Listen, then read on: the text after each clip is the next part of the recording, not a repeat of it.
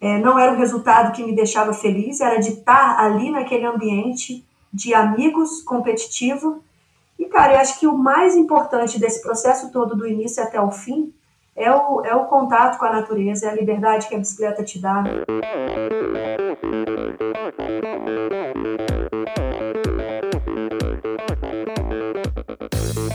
Olá pessoal, aqui quem fala é Renata Falzoni. Olá, e eu sou Tim Don. Eu sou Jaque Mourão. Olá, eu sou João Paulo Diniz. Eu sou Adriana Silva. Oi, eu sou Mauro Ribeiro. E, e esse é o Endorfina Podcast. Valeu, até mais.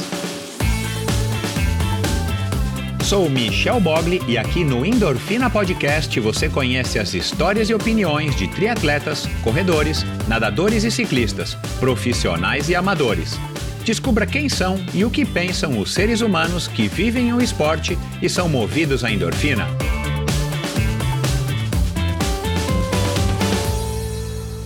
Olá, seja bem-vindo a mais um episódio do Endorfina Podcast. Esse e todos os episódios são editados pela produtora Pulsante.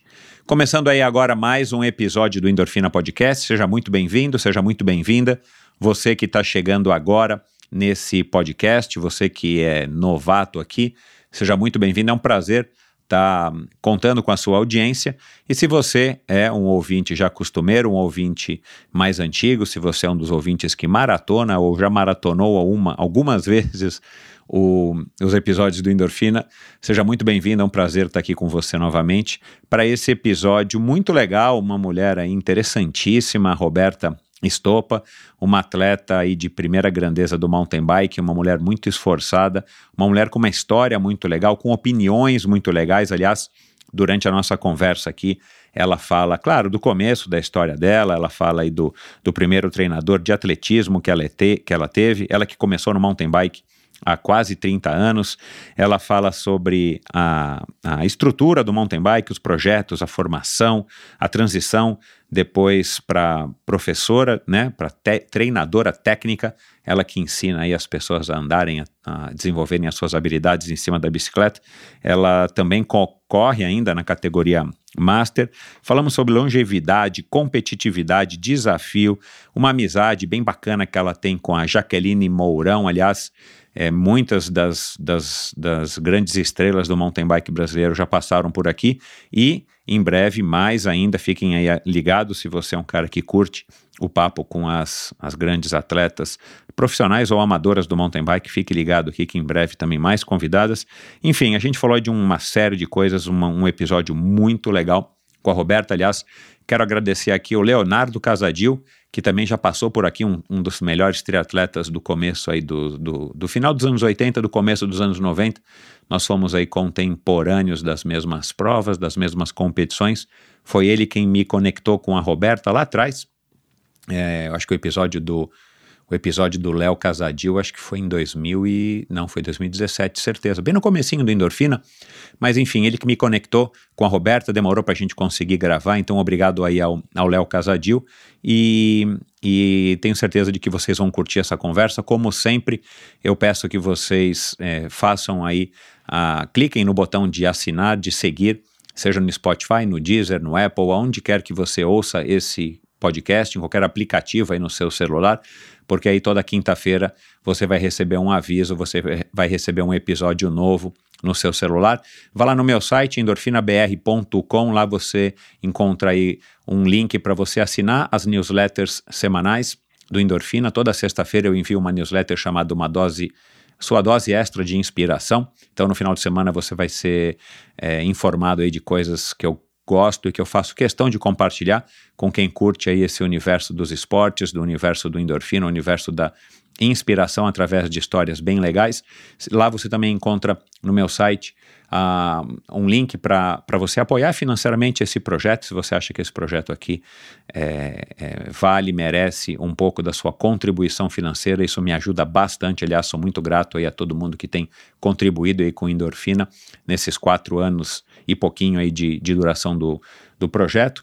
E lá também você encontra informações sobre esse episódio com a Roberta, as redes sociais dela, assuntos, links para assuntos que a gente mencionou na conversa de hoje e assim para todos os outros episódios do Endorfina. Inclusive lá você pode ouvir todos os episódios do Endorfina. Então, vá lá, endorfinabr.com Lá é o local onde você vai concentrar e encontrar todas as informações a respeito desse projeto.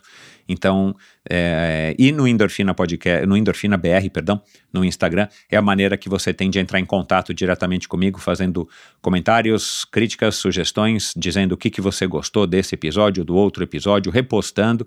Então, lá no, no Endorfina BR, meu perfil no Instagram, você também consegue participar e interagir bastante comigo. Aliás, o episódio da semana passada teve bastante interação com o professor de biologia Enrico Frigieri, um cara aí que, que começou não por acaso, mas ele começou já tardiamente na corrida, depois passou rapidamente pelo ciclismo de pista e depois ingressou no, nas corridas de aventura, passou pelo triatlon, foi para Kona, foi para o Mundial de, de Triatlon X-Terra lá em Maui e, e voltou agora para as corridas de aventura em 2019, já foi campeão da Tríplice Coroa, agora acabou de ser campeão aí de uma prova importantíssima, está tentando levar sua equipe para o campeonato mundial. Enfim, é um cara muito legal e ele é, se você não sabe ainda, se você não ouviu, ele é o único brasileiro até hoje que foi aceito, que está inscrito, por conta da pandemia ele ainda não largou, mas ele está inscrito na corrida, que é tida aí como a corrida mais difícil do mundo, uma, uma corrida no Tennessee, nos Estados Unidos, chamada Barkley Marathons. Então, se você não conhece, tem um documentário, teve um documentário, agora está difícil de achar na internet, mas procura aí por, pelo documentário Barkley Marathons. Eu assisti recentemente, muito legal. E, e, é uma prova super rústica, uma prova super difícil, de aproximadamente 160 quilômetros, e ele conseguiu se inscrever e, e, bem, enfim, vocês vão ouvir a história se vocês não ouviram, então é, ouçam esse episódio do Henrico Frigieri e todos os outros são muito interessantes, cada episódio com a sua história, com a sua versão, com a sua inspiração. E é isso, pessoal, é aqui, que, aqui no Endorfina que vocês encontram esse tipo de conteúdo, um conteúdo aí mais profundo, um conteúdo que vai além do que vocês ouvem em outros canais ou do que vocês já sabem ou leem na internet. Então é isso. Vamos lá agora para mais uma conversa espetacular, mais uma convidada interessantíssima, Roberta Estopa. Afinal de contas, quem é que não gosta de uma boa história, não é? Nascida em Juiz de Fora, ela descobriu sua afinidade com os esportes ainda criança através da escola. Jogou vôlei e handebol, queimada e bete. Aos 14 anos, por influência de amigos, participou da sua primeira competição de mountain bike. Pegou tanto gosto pela modalidade que aos 15 negociou com os pais trocar sua festa de debutante por uma bicicleta. Competitiva, paciente e sensata, ela sempre largou para vencer. A seriedade e o compromisso com o esporte a levaram a construir uma prolífica carreira. Foi campeã brasileira de downhill, cross country e maratona, entre outras inúmeras conquistas, incluindo também três medalhas de bronze em Jogos Pan-Americanos e uma sétima colocação na Copa do Mundo de Cross Country Olímpico realizada aqui no Brasil. Hoje, 27 anos depois, ela continua a mesma, uma apaixonada pelo mountain bike. Conosco aqui hoje a empreendedora, professora de mountain bike, a habilidosa e simpática Roberta Kelly Estopa. Seja muito bem-vinda, Roberta. Obrigada, Michel. Feliz aí pelo convite. Espero que a gente possa bater um papo bem descontraído. Apesar de não ser atleta profissional hoje, ainda estou no mercado, ainda estou competindo na categoria Master. E estou no meio aí do mundo duas rodas, tanto ensinando quanto aprendendo até com os meus alunos também. Né? Então, obrigada pelo convite. Espero que a gente possa é, transmitir e ensinar muita coisa por aqui durante esse papo aí. Não, com certeza vai ser uma conversa interessantíssima. E finalmente, né, a gente conseguiu se conectar, né, Roberta? Faz quanto tempo que a gente está tentando se conectar e por um motivo ou outro a gente está a gente tá sempre postergando essa conversa. Acho que agora finalmente os detalhes técnicos a gente resolveu.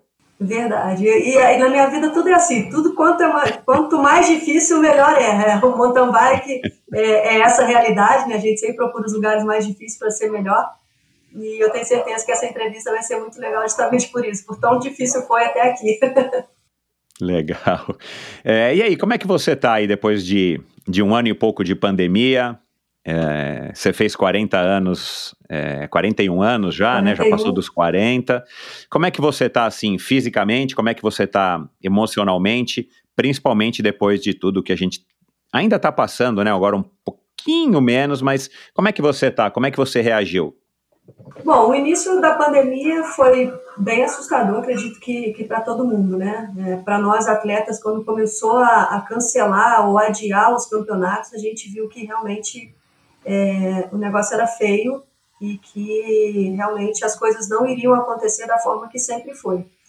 Então, acho que a, a vida ela é se readaptar, né? E, e isso foi acontecendo aos poucos. As competições não foram não foram sendo realizadas e a gente tinha que tentar se reinventar. E nessa reinvenção aí, é, eu acabei aumentando ainda mais os, os meus grupos de aluno, né, as minhas aulas.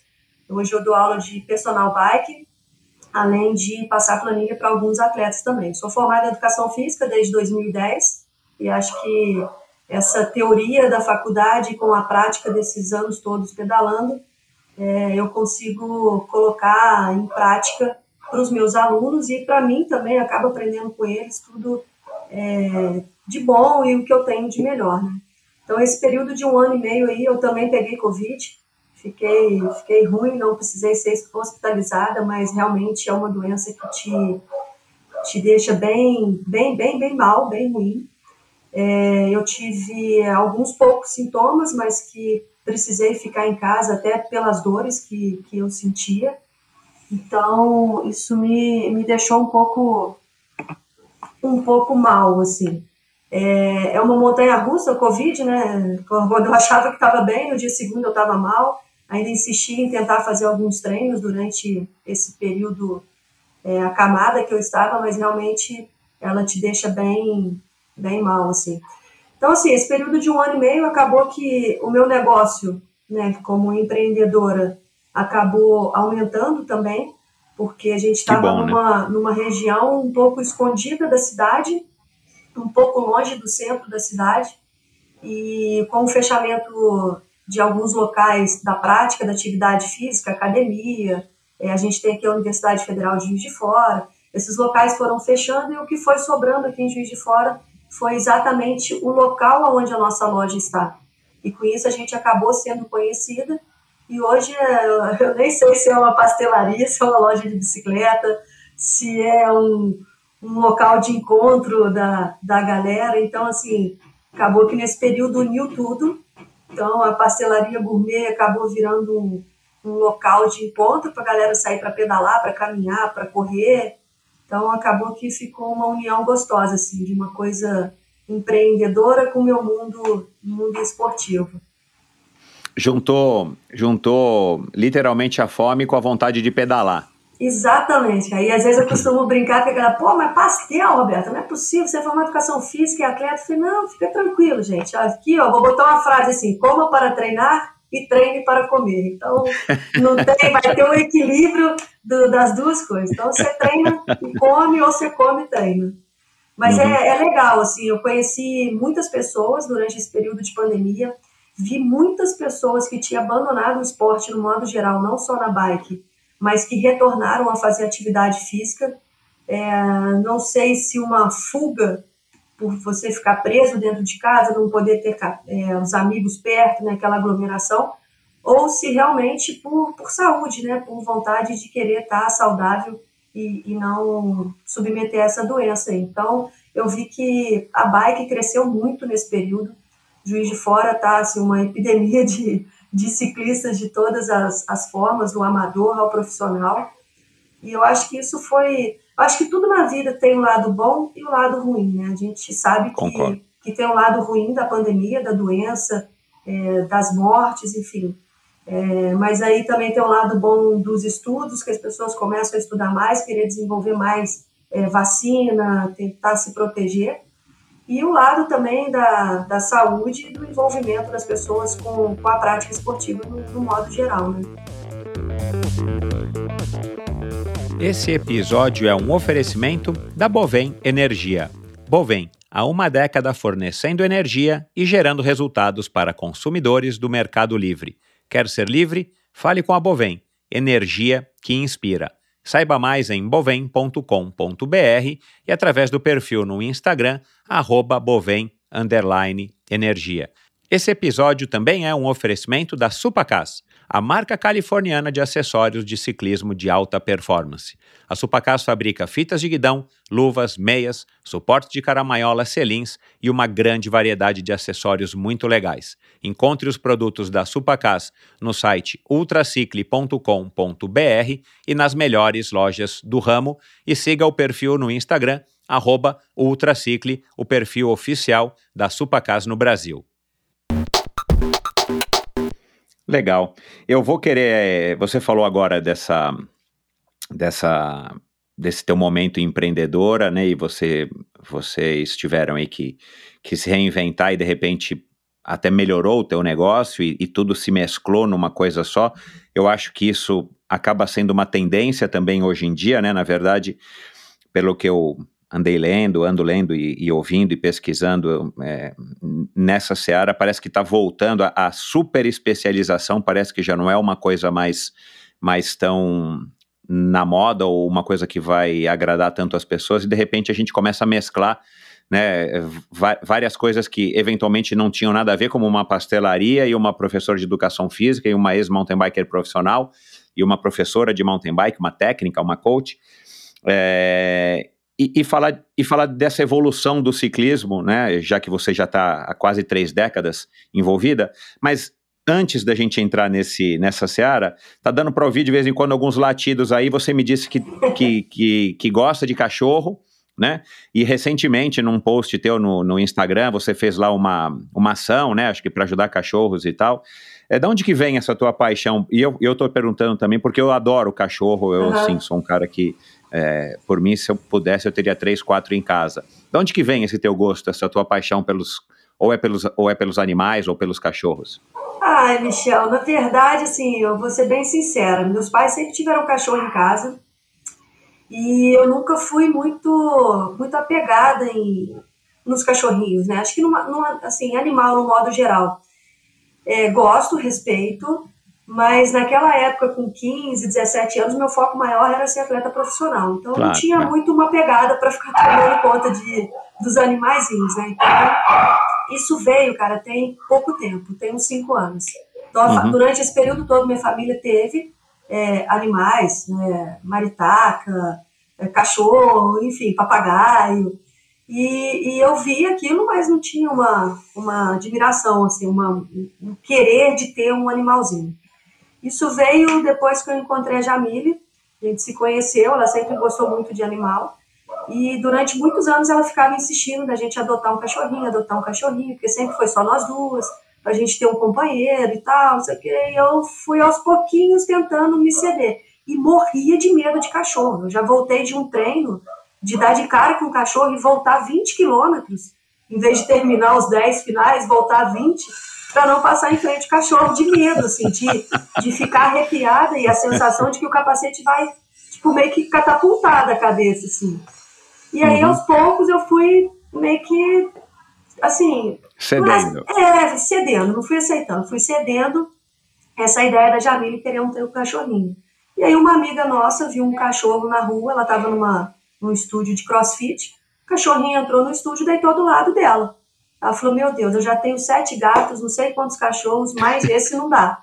Ela pegou é. o cachorro e levou para uma, uma associação que tem aqui em Juiz de Fora e postou. A Jamile viu aquilo e falou: Poxa, vamos lá só ver. Eu falei: Esse negócio não vai dar certo de só ver, né? Eu falei: Tá, então vamos lá, que coisa a gente ajuda a associação com ração, é, remédio, enfim, a gente ajuda a associação. Aí chegamos lá, cara, quando ela pegou o cachorro no colo, é impressionante como que o, que o animal escolhe o dono, né? Ele no uhum. colo dela e ele me cheirando, querendo vir pro meu colo. E eu meio assim de longe, com medo ainda, ainda tinha um pouco de medo. Enfim, resumindo, a gente resolveu trazer o cachorro para casa e dar um lar para ele durante um período. Só que esse um período já vão fazer quase cinco anos que ele está aqui. Mas gente... você havia conversado isso com a Jamile, tipo, olha, vamos levá-lo para casa, mas é só por um tempo ou vocês não fizeram um planejamento? Não, na verdade era só ir lá ver o cachorro e, e, e olhar ah, tá. a associação. O que a associação precisasse, a gente ajudaria. Só que naquela o cachorro me cheira aqui, quer, quer vir pro meu colo. Ela, poxa, vamos levar, vamos só fazer um teste. Se não der certo, a gente devolve, fica dá um lar temporário para ele. Aí uhum. eu toda né, durona, falei, tá bom, então vão levar, mas o cachorro não vai entrar dentro de casa. Vai ficar só do lado de fora, é inverno. e aqui em casa, a gente, a gente mora no alto, é muito frio. E hoje eu me arrependo tá, de ter deixado eles o tempo todo do lado de fora, mas assim, sempre com uma casinha, com cobertorzinho, nada largado Não, é, é. ao lento, né? Mas, mas, mas hoje ele dorme na sua cama. Não, hoje ele dorme na minha cama. Aí eu não vai entrar dentro de casa. Aí não deu sei lá quantas semanas entrou dentro de casa. Subir no sofá jamais. Subiu É. no sofá. Aí hoje às vezes a gente está dormindo lá no sofá vendo televisão. Antes de vir para a cama, se ele não sobe, eu gato ele no colo igual criança e trago. E aí, hoje nós estamos com três. Apelidamos, Então. colocamos o nome de Nino, né? Hoje eu tenho o Nino Chuta. Ah, Eu tenho a Belinha, que quem adotou a Belinha, que é uma pinchezinha preta pequenininha, essa foi ela que quis muito. E aí eu não sei por reza d'água que eu quis adotar uma outra que chama Emily Beth. e, é- e vai virar uma, uma bitela aqui em casa, porque a gente acabou de descobrir que ela é uma labradora. Então, imagina o boi que vai ter aqui. Então, assim, é, ai, ai. e durante Emily Beth. Emily Beth. E durante esse período, é, eu fui realmente me apegando muito e comecei a fazer algumas ações, aproveitando que eu tinha uma visibilidade por ser atleta e tudo. Falei, cara, eu posso ajudar isso de alguma forma. E eu vi que muita gente que pedala também gosta de cachorro. Você vê que a Pendrel, por exemplo, às vezes sai. A própria Emily Beth tem cachorro também. A Pendrel, já vi vários vídeos dela fazendo trilho, cachorrinho indo atrás.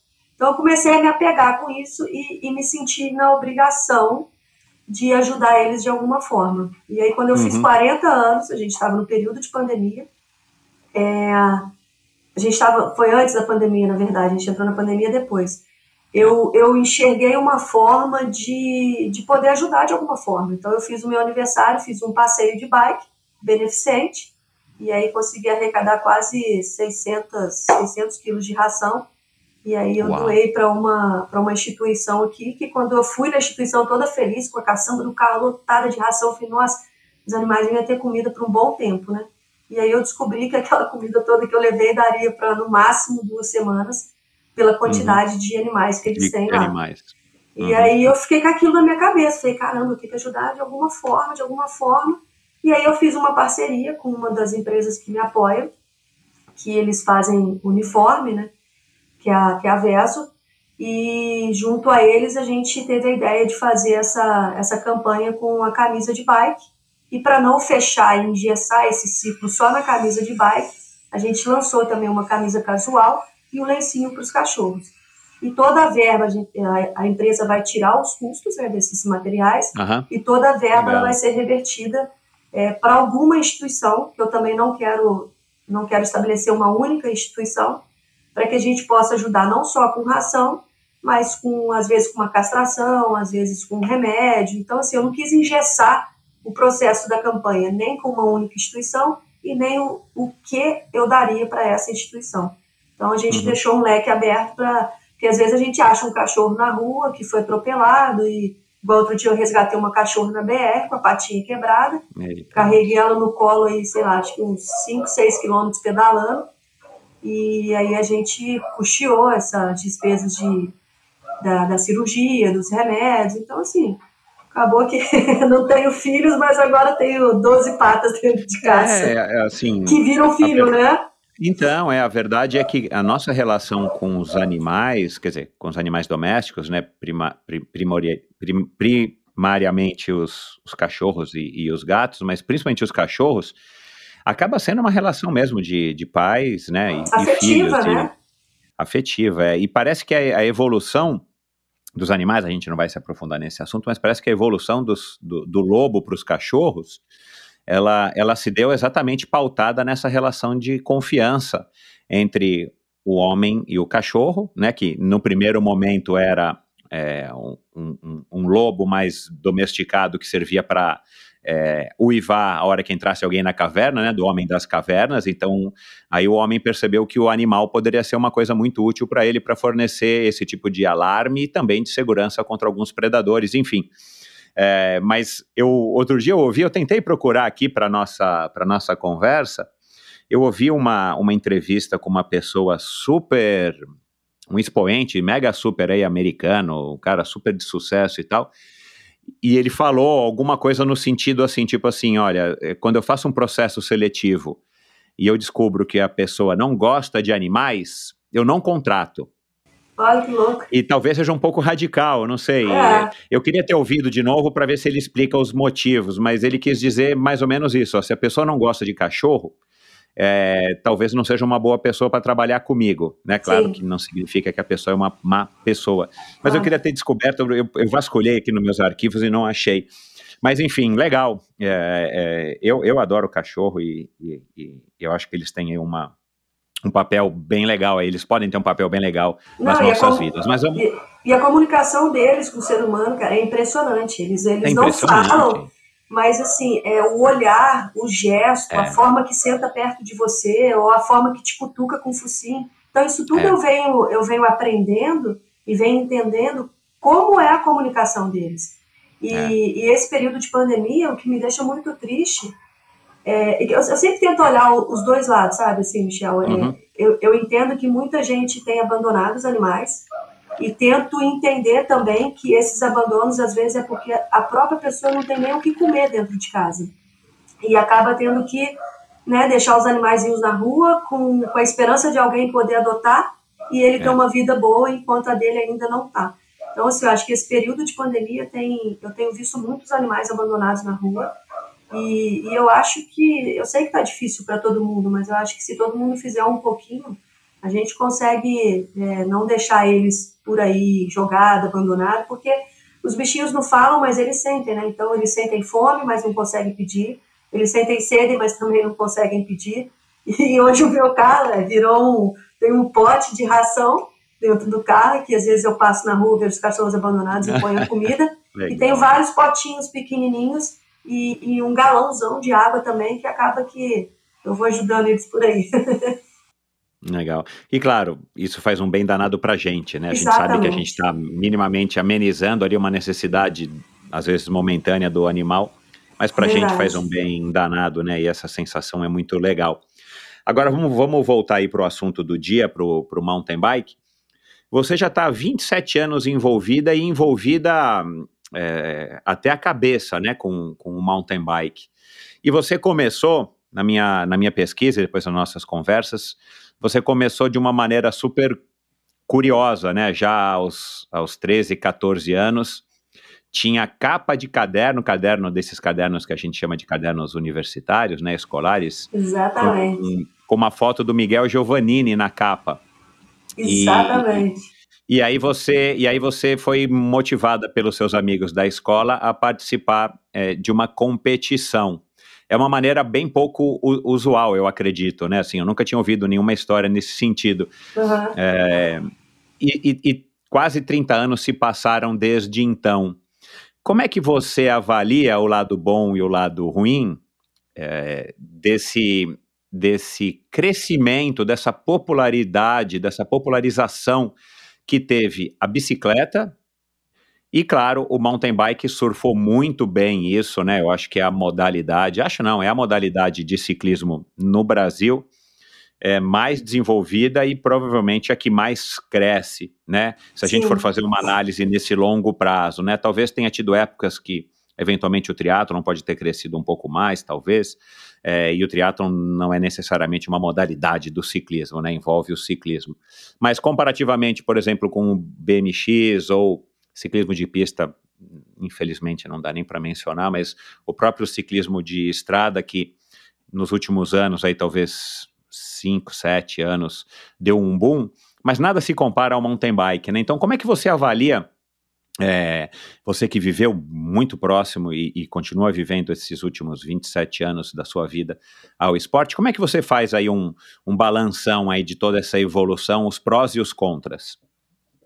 Ah, Michel, assim, quando eu comecei, é, era um esporte muito novo no, no Brasil, né? O, o mountain bike chegou na década de 80 no Brasil. E as referências que eu tinha no Brasil era Adriana Nascimento, é, Márcio Ravelli, o Miguel Giovannini, que era da minha cidade. E, e, assim, a gente, eu lembro que naquela época os capacetes eram de isopor, é, as bicicletas não tinham é, pedal de encaixe, eram de alumínio ou de ferro. E, a, e aí, aos poucos, eu, a gente foi acompanhando a evolução do mountain bike, né? A gente não tinha mídia social, essa rede social que tem hoje, que você tem é, notícias instantâneas, né? A gente, eu lembro que às vezes os meninos corriam o campeonato mundial e depois de dois, três meses saía na revista o que, que tinha acontecido.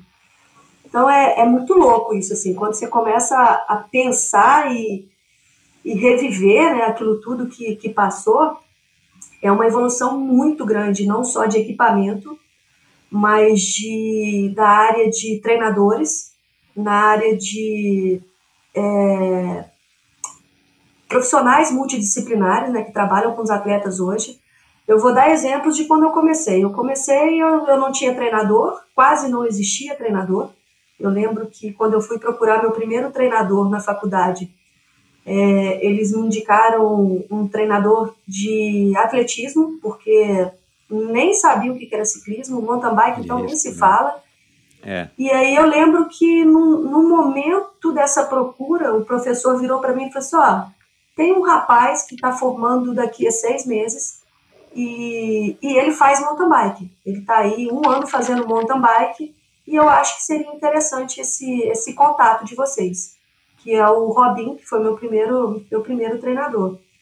E aí você começa a entender a evolução no modo geral, né? Da, das bikes começaram a evoluir, começaram a vir bikes com, é, de cromo, é, de carbono, é, o processo de freio, quando eu comecei, era V-brake. É, antes do V-brake ainda, cantilever, depois virou V-brake. Hoje a gente está freio a disco, é, hidráulico, né? Porque era freio a disco a cabo, hoje é freio a disco hidráulico. Então, assim, é, é, uma, é um mundo de coisas que, que realmente mudou. E hoje eu consigo enxergar o mountain bike, igual você falou, é, como um, uma primeira modalidade do ciclismo no geral, assim, né? Eu lembro que o ciclismo, quando na década de 90, na década de 20, ele estava muito forte quando a gente tinha voltas no Brasil, né? A gente tinha a volta de Santa Catarina, a gente tinha a volta do, é. do Rio de Janeiro, do estado do Rio, a volta de São Paulo. Então, o ciclismo nessa época estava muito em evidência. E o mountain bike meio estacionado. O Avancini ainda não tinha dado esses resultados positivos. É, a maioria dos atletas é, de ponta no Brasil tinha uma, uma, uma um destaque, mas aqui dentro, então quando a gente ia competir provas lá fora, a gente não tinha um destaque tão grande, mal ficava entre os 20, os top 30.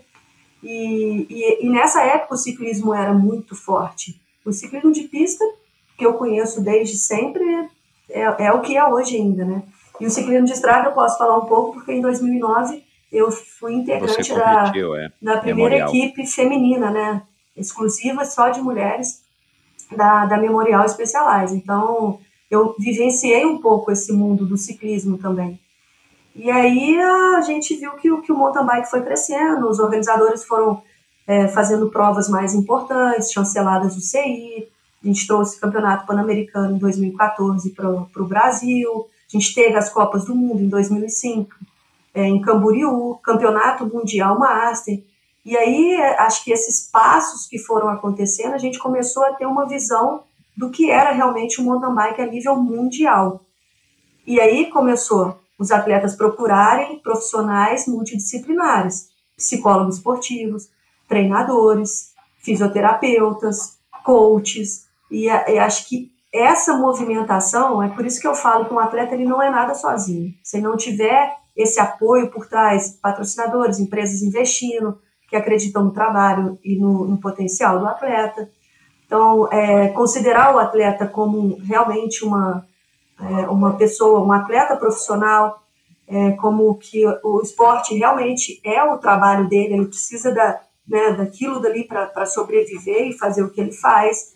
Então, assim, valorizar, eu acho que quando começou a valorizar o esporte e os atletas no Brasil, eu acho que realmente o mountain bike deu um boom e quando a Vancini realmente começou a, a se destacar na, no cenário internacional, né? Então, acho uhum. que é, é, isso aí é um degrau muito... Você vê hoje que o ciclismo hoje, ele está apagado, o ciclismo de estrada, e o mountain bike está muita em evidência. É. Então, é. a gente ou precisa de algum ciclista é, se destacando no ciclismo de estrada, ou empresas investindo no ciclismo, assim como empresas investiram no mountain bike. Uhum. E, e, provas, né? A gente precisa de ter competições, porque é o, é. é o, famoso quem não é visto não é lembrado. Então, se você não tem prova Exato. de estrada, a gente não vai é. lembrar. E aí acaba que começa a, a ter meio que, que apagar. Você vê que o ciclismo está apagando, o de pista, então, acho que, cara, acho que nem existe mais. Acho que nunca foi aceso, é. Né? É, então... Infelizmente, eu estou tentando descobrir até para trazer aqui para o Endorfina, mas não é fácil. Eu, eu, eu gravei com o Gideone Monteiro, né, que foi uhum. é, que, que, se, se revelou um ciclista de pista, que foi para a Olimpíada e tal, mas a gente não tem continuidade, é uma coisa muito, enfim, é, é um outro, é, um, é, é, é assunto aí para um outro episódio. Você chegou a treinar com o Cláudio Clarindo, então, em 2008, 2009, muito. é isso? Muito, ah, nossa. Não sabia, que legal. Não, o Cláudio, ele, ele era o chefe de equipe, né? Isso, é, por isso que agora que caiu a ficha. Exatamente. Então, assim, em 98 eu era atleta só de mountain bike. Corria umas provas de ciclismo ou outra, porque eu gostava muito e aquilo me dava um preparo para o mountain bike. E foi quando eu conheci o, o Cláudio, né, o Clarindo. Não, em 2008 ou 98? 2008. Ah, 2008. 2008. Tanto é que em 2008, quando a gente teve esse contato, é, porque eu fui correr uns um, um jogos regionais pela Memorial, e foi onde eu conheci o, o Clarindo, né?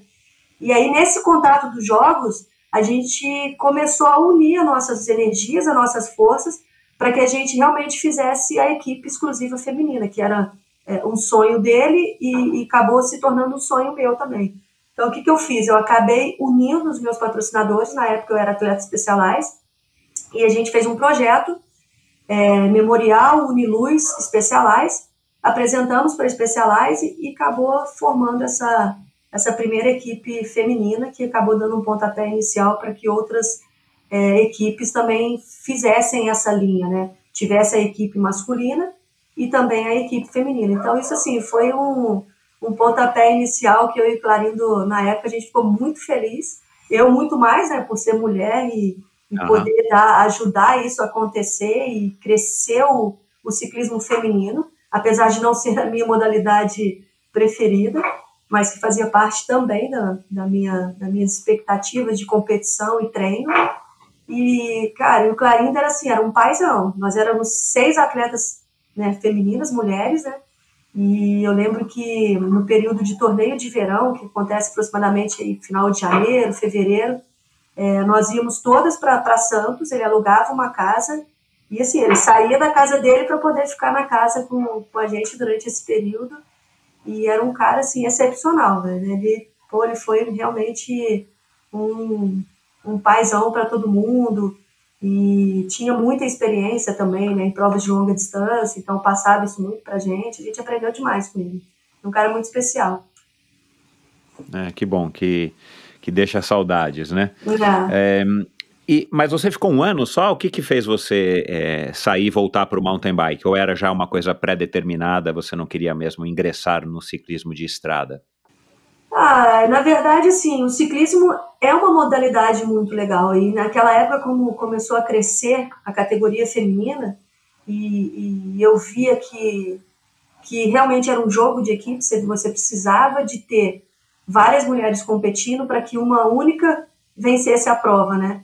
E essa não era muito a minha pegada, assim. Eu, eu tava ali, ajudava a equipe, uhum. mas a minha pegada era realmente o mountain bike, a prova solo, porque tinha momentos que às vezes você estava muito bem de performance, mas que uma, alguma companheira da sua equipe tinha uma pontuação melhor, ou ela precisava ganhar aquela prova, então todo o trabalho da equipe era feito exclusivamente para aquela única atleta vencer. Uhum. E, e, isso, isso chegou a me incomodar um pouco, assim, não por não trabalhar em conjunto ou ajudar as meninas, mas por saber que talvez eu poderia também vencer aquela prova. Claro, é. é. Então, eu vi que começou a me tirar um pouco daquilo que eu sempre tive muito em evidência, assim, né, que era a competitividade. E aí eu fui largando o ciclismo é, profissional de lado e fui voltando para o mountain bike, mas não deixando de correr algumas provas. É, eu lembro que, mas isso foi antes de, de, de estar na equipe da Uniluz, eu ganhei uma prova 9 de julho na modalidade de mountain bike, e na época quem estava em evidência era Ieda Botelho, A gente tem até uma, uma foto na chegada, assim, eu, eu meio que lançando a bike, assim, ganhando por, por pneu. E aí tava nós três, eu, Jaque, Jaque Mourão e, e a Ieda Botelho. E acho que foi a partir daquele momento que eu tive um pouco de interesse, assim, pelo, pelo ciclismo, mas corria algumas provas clássicas só, não, não corria todas as provas. Então, e fui, inclusive, vice-campeã brasileira de estrada também, quando estava na, na Uniluz. Então, foi uma passagem boa e legal, produtiva pelo, pelo ciclismo também. Até porque naquela época, né, Michel, a gente não tinha muitas competições. Então, o que tinha, a gente Exato. fazia. Então, tinha downhill, Exato. fazia downhill, tinha maratona, fazia maratona. Já corri dual slalom também, né, na, bem no início da carreira. e fazia o ciclismo também. Então, eu, na verdade, é. eu queria era competir. Eu, esse era o meu objetivo principal, assim, querer competir. Esse era o, é. o meu foco. E você vê, né? Você, você citou isso agora, e depois dessa fase, né? A gente não precisa aqui precisar quando, mas depois dessa fase, é, as modalidades, os atletas começaram, no ciclismo, começaram a se especializar, né? Você foi campeã de downhill, de X, de, de cross country, de maratona. Hoje em dia, é, não são muitos os atletas que conseguem, porque já tem os especialistas em downhill, tem os especialistas Verdade. em maratona, né? E você vê que agora, talvez nos últimos três anos, no ciclismo profissional do World Tour, a gente já está questionando isso, né? Tanto na preparação dos atletas quanto é, no, no, no, resultado, né? E a gente vai citar aqui o Matthew Van Der Poel, a gente vai citar o Tom Pitcock, né? Que tem resultados expressivos e vão participar, inclusive, dos Jogos Olímpicos, mas ao mesmo tempo são pessoas que vencem clássicas ou, ou, ou até grandes voltas, né? Quer dizer, é aquilo que eu te falei, eu acho que já é uma tendência de novo as pessoas não serem talvez tão específicas. Claro que elas vão ter focos específicos em determinados períodos, mas ao mesmo tempo, talvez essa, esse fato, né, que acho que já começou com o, assim, talvez a, a, grande estrela, a pessoa em evidência que já trouxe um pouco disso foi o próprio Peter Sagan, né, que tinha habilidades no mountain bike, competia algumas Exatamente. provas de mountain bike, e dava uma destreza para ele, inclusive para não cair nas provas de estrada, ele era um dos caras top que menos caía, e, e, e, o cara conseguiu ter sucesso relativo no mountain bike, mas ajudou ele no, no, no, no ciclismo de estrada, né? Então vem ainda com aquilo que uma eu, escolha, vem, né? vem em linha. E ele ainda então, pôde escolher nas Olimpíadas do Rio, né? Ele viu que o percurso de estrada então, era um percurso que favorecia ele, falou, opa, vou para o mountain bike, então, que vou tentar Então, assim, é legal isso, né? Porque porque assim, eu não sou um mountain biker especialista, mas eu, eu adoro mountain bike e, e, e, e para mim é uma modalidade espetacular. Mas a verdade é que o mountain bike ajuda muito no ciclismo de estrada, né? Por conta da digeribilidade, a história dos próprios sprints, as explosões que você tem que ter. Então, eu acho que são modalidades que se complementam, né? Não são tão distintas, né? Exatamente. Quanto você, sei lá, ser um especialista em 100, 200 metros na, de corrida na pista e você ser um maratonista ou um ultramaratonista. Aí o mundo é completamente diferente. É, e uma Mas... complementa a outra, né, também, né? Exato, no ciclismo acho que permite isso. É, você vê que um atleta de mountain bike, ele não vive sem uma, uma speed. Ele tem a, os treinos de speed intervalados, específicos, feitos na bike de estrada, né? E às vezes você vê o Zé Gabriel mesmo agora, acabou de competir o Campeonato Mineiro, e pô, todo mundo apostando ele na, na prova de estrada e ele vai e bate no contra-relógio. Ele foi campeão mineiro no contra-relógio. Então, assim, é, faz parte do nosso treinamento. Então, é, é igual você falou, o mountain bike é importante para o ciclismo em questão de digeribilidade, equilíbrio, destreza. Você ser um pouco mais agressivo, enfiar nos buracos para sprintar, eu acho que assim uhum. como o ciclismo também te dá uma base muito boa no, no mountain bike, né? De resistência, de. Exato, é. Então acho que um complementa o outro. E, e eu gosto, eu sempre gostei muito de fazer um pouco de tudo, assim, né? até o uhum. momento que, que realmente eu acho que as pessoas começaram a se especializar quando o mountain bike virou olímpico, né? Então acho uhum. que enquanto ele não era olímpico, a gente fazia de tudo que tinha e o que desse era isso mesmo. A partir do momento que ele virou olímpico, claro, você começa a ter uma, uma meta e um objetivo para que você também possa correr aquela modalidade que você gosta, né? Então, acho que isso também mudou um pouco a, a cabeça dos atletas, pelo menos a minha, né? Quando eu vi que o mountain bike virou olímpico, eu falei, opa, esse aqui é o que eu mais gosto, então agora é hora de tentar partir para isso e participar do maior evento do universo aí. Legal. É, outra coisa que eu tenho percebido, é, e eu queria que você, enfim, falasse um pouco a respeito, Roberta, eu tenho a impressão que o ciclismo é um esporte em equipe, vai, a gente pode dizer, né? Embora sempre tenha um que ganhe, mas é isso que você falou, né? São muitos trabalhando para um, né? É, via de regra é isso que acontece. Então acaba sendo um esporte em equipe, embora cada um tenha que competir por si, não tem como um se ajudar ali no sentido de estar tá pedalando pelo outro, né? ah. né? Mas e que tem um lado bom e tem um lado ruim. É, o mountain bike é, por mais que você faça parte de uma equipe e tal, cara, é, é, muito mesmo o cara tem que render por si só e não tem muito essa história de, não, vou deixar que o meu companheiro me puxe até o final para eu ganhar no sprint, não tem muito isso. É, então é um esporte, vamos dizer assim, completamente individual com relação ao, ao ciclismo. Eu tenho percebido, depois aí de, de mais agora de quatro anos de endorfina, já tendo conversado aí com muitos dos, dos grandes atletas do mountain bike brasileiro, que há uma espécie de ligação, talvez de união, né, entre, entre vocês, né? E aí a gente pode dizer a Jaqueline, que, que foi uma grande influência, talvez uma das, quer dizer, talvez não, foi uma das primeiras aí que, se, que, que teve um protagonismo junto com a Adriana Nascimento ali atrás, mas elas parecem que são muito, muito amigas. Aí a Jaqueline teve um projeto que trouxe a Raíza Goulão, né? É, trouxe o Nicolas Sessler, que foi um cara que teve uma expressão no mountain bike antes de migrar para o ciclismo é, de estrada. A gente vê que o Avancini está tentando fazer isso, mas ele também começou é, é, no, no, na equipe ali da, da Caloi, onde ele estava do lado de muita gente.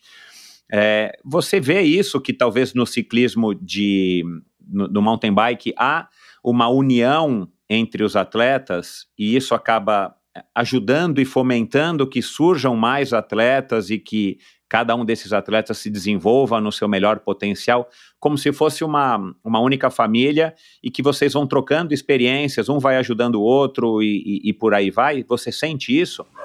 Ah, Michel, só não sinto como eu, eu, eu considero meio que, na minha opinião, né, bater o martelo que realmente as coisas começaram a evoluir no mountain bike. É, para você ver esse cenário nacional profissional a partir do momento que. Ah, não sei se foi a partir do momento do Avancini, quando ele criou aquele primeiro projeto dele, né, o que era o uhum. Avancini Project, alguma coisa assim. É, uhum. Eu acho que quando ele criou isso, outras pessoas começou a também a fazer isso. E, e acabou que a experiência dele como um atleta profissional acaba ensinando para esses atletas que está passando por ele ali, aprendendo isso. Assim como a Raíza criou a equipe dela também, na época a Isabela é. também tinha uma. Então, acho que, que realmente as coisas começaram a se profissionalizar a partir do momento que atletas profissionais começaram a montar suas próprias equipes. E isso trouxe empresas, na época a Vancini na Caloi, que montou aquele projeto dele, acho que foi um exemplo maior para que outros atletas fizessem isso e, junto a isso, trazer as empresas nacionais também para poder é, não só a somar com a equipe, mas fazer com que elas crescessem também. Então, hoje você vê que a gente tem várias marcas nacionais e todas essas marcas nacionais têm a sua própria equipe. Então, acho que isso que fez a fomentar mesmo o, o mountain bike nacional. Eu que sou pequenininha, não tenho empresa por trás nem nada, acabei de montar uma equipe esse ano também. E, e eu acho que é mais para a gente realmente não ficar guardando o que a gente aprendeu ou o que eu tenho. Eu acho que o, o que eu tenho, o que eu aprendi, isso tem que ser passado para frente. Então, quando eu não uhum. passo para os meus alunos, eu tenho a oportunidade de passar para os meus atletas através da minha equipe. E eu acredito que tenha sido assim com, com os outros também. E a Jaque é uma pioneira nisso, né? Ela, quando e... fez esse projeto dela, realmente ela descobriu muitos talentos que esses talentos hoje estão formando outros talentos. Uhum. E é uma estrutura que a gente não tem no, no ciclismo de estrada, né? A gente não tem, ou poderia ter no ciclismo de pista, né? A gente não tem. Tudo bem que a estrutura do esporte é diferente, o ciclismo de, de, de estrada você precisa ter uma equipe de fato, com toda uma estrutura para poder se inscrever numa prova e poder participar.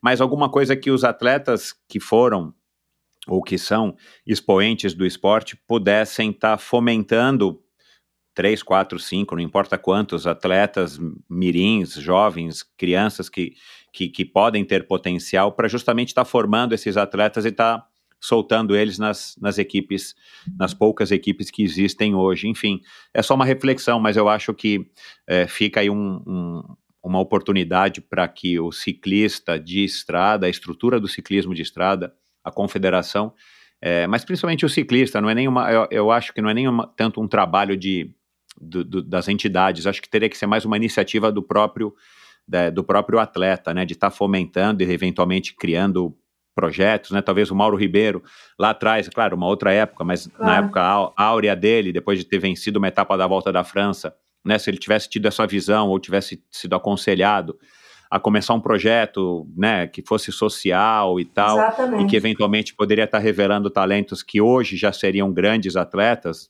mesmo que fossem a nível brasileiro, talvez o ciclismo tivesse, enfim, é, é, enfim, evoluído mais do que do que hoje ou teria alcançado um mountain bike do nível que está. Mas eu tenho essa impressão, e não só em termos de, de projeto, mas talvez é, eu tenho a impressão que, que, que os atletas de mountain bike trocam mais essa informação entre um e outro, se ajudam, né?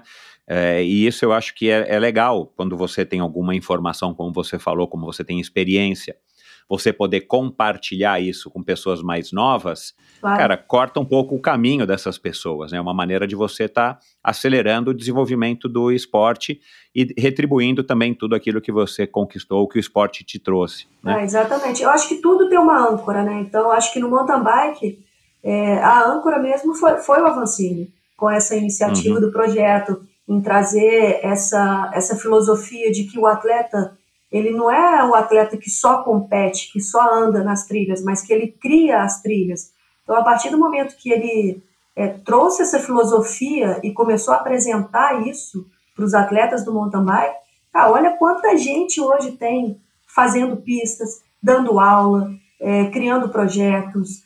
É, cara, então assim, empresas, né, trazendo as empresas para dentro dessa ideia e fazendo as coisas acontecerem, criando pump tracks, que é o início da. Então, acho que a gente precisa de alguém no ciclismo para poder realmente também mostrar isso, falar, gente, ó, peraí aqui, o ciclismo é importante, ele também tem o seu cenário, ele também tem seu lugar, mas precisa de alguém, assim como o Avancini fez, de ficar ali. Tenho certeza que ele deu muito move em ponta de faca, até conseguir apresentar uma primeira coisa concreta para o para o mundo da bike no geral, né? E você vê que a, a, galera começou a pegar isso. Aqui em Juiz de Fora mesmo, a gente tem pessoas, você vai na, nas trilhas antigas ali, chega final de semana, tem lá cinco, seis com enxada, tenta melhorar daqui, arrumar dali, ah, cria legal. outra. Juiz de Fora, é uma coisa que assim, eu achava surreal e nunca imaginaria que estaria como está hoje. Dentro da cidade de Juiz de Fora, a gente tem uma pista de pump track, a gente tem um bike park, que é o MTB Boa Sorte, com quatro pistas diferentes dentro de um sítio, que é dentro da cidade. A gente tem mais aí uns três ou quatro pistas também, é, com 10, 12 quilômetros da, do centro da cidade. Então, acho que essa, essa filosofia ela foi, ela foi plantada, ela foi aguada e agora ela está sendo colhida. Então, acho que isso é que precisa também no, no ciclismo, né? Então, se tiver alguém com essa pegada de fazer isso. Aqui em Juiz de Fora a gente tem uma equipe de ciclismo, mas que os caras só treinam, treinam, treinam, porque não tem mais as, a, as provas, né? Então, são atletas bons, fortes, de, a nível é, nacional de ponta de ranking, mas que está estacionado, né? Então, o ciclismo realmente ele, ele perdeu muito espaço para o mountain bike e, e era uma modalidade que era muito forte, né? Foi a primeira ciclismo, sei lá, deve ser desde 1900 bolinha, nem sei quando, é. quando nasceu o ciclismo, Não, e, né? Não, e, e, e, não são concorrentes, né? Porque de forma alguma. É, com certeza a gente teria espaço suficiente para ter duas modalidades, ciclismo e mountain bike, com espaço na mídia, com eventos, com enfim. E aquilo que a gente acabou de falar, poderiam ser complementares, né? Pensando no, no, no público em geral, o público participa do mountain bike, depois participa de uma prova de, de, de estrada, enfim, né? Dá para. É, todo mundo sairia ganhando, né? O ciclismo sairia ganhando, independente da do, da, da, largura do pneu, né? Isso sem falar agora no, no gravel, né? Que é uma modalidade Também. que nos Estados Unidos cresceu. Eu acho que tem um potencial aqui no Brasil para crescer. O Mário Roma está tentando aí emplacar a prova dele, quer dizer, a prova dele já está emplacada, mas ainda é muito incipiente. Então a gente poderia ter, quer dizer, tudo mais, né? A agora, também, né? Resgatou, na e-bike. Resgatou é. aquela galera de 60, 70 que às vezes não queria mais sofrer e não, a gente então, fora aqui também eu vejo isso, que é impressionante. Que a galera que quando eu tinha 15 anos já tinha 30, 20 e meio que abandonou mesmo o esporte, tudo resgatando agora de bike. Então é, é. acho isso muito legal. É. Aliás, eu acho que o e-bike já conquistou um espaço que, que, que não vai perder, acho que só vai aumentar. Né? É, existe sim, claro, um pouco de, de preconceito por algumas pessoas, mas é uma modalidade que, que eu acho até pelo aspecto é, é, contemporâneo, né, o futurista, né, de você Exatamente. ter uma, um, uma coisa movida a eletricidade. Se fosse a combustão, né, se fosse a gasolina, eu acho que não daria muito certo mas a gente pensar que é uma coisa que está arrumando aí para o futuro de movido à energia elétrica, eu acho que é uma coisa que não tem volta, né? É só uma questão de tempo para surgirem os ídolos, para as provas, para, enfim, para que as pessoas também se locomovam mais com essas bicicletas. Agora, é, é, como é que você enxerga sendo uma uma, com todo respeito, já uma tiazinha do ciclismo, que eu também me incluo nisso. É, é, assim, o que, que você acha que não é bom, que não foi bom dessa evolução? Assim, de, desse desenvolvimento, não, não a evolução do nível técnico da, é, de ser freio a, a, hidráulico, não ser mais o cantilever e tal, mas digo assim, dessa, é, do desenvolvimento, da evolução do ciclismo como uma modalidade como um todo. Ah, Michel, assim, eu, eu fico muito feliz hoje de, de, de poder deixar a categoria profissional e elite para trás e poder somar daqui para frente, porque eu vejo que o cenário das quarentonas para frente, cara, é muito grande. Tem muita mulher de 40, de 50, Raquel Montijo de 60 e alguns, que é assim. Incrível, é. Eu acho que é onde eu quero chegar. Ela é realmente uma mulher incrível e eu acho que tem espaço para todo mundo. Eu te confesso que, que, que, o Tico e Teco ele demora um pouco para você fazer essa transição. Você deixar de ser um atleta profissional de uma categoria de ponta, de alto nível, e você assumir uma categoria que que muita gente me enxergou quando eu saí da elite e vim para master como uma aproveitadora, mas não é isso, cara. As coisas mudam. A vida é um ciclo né? Tudo passa, o que eu tinha para fazer eu já fiz, é, o que eu tinha para deixar de legado para a categoria profissional eu deixei, e agora eu quero fazer o que eu fiz nessa primeira fase, né, vamos dizer assim, dividir em fases, eu quero fazer isso agora também na segunda fase. Eu quero trazer mais mulheres de 40 anos, quero trazer mais mulheres de 50. É, eu, eu, eu quero entrar nessa briga junto com a Raquel para que as categorias elas sejam realmente é, divididas de acordo com a idade, porque hoje a gente, no masculino, a gente tem uma divisão de 5 em 5 anos, e para nós mulheres é de 10 em 10 anos.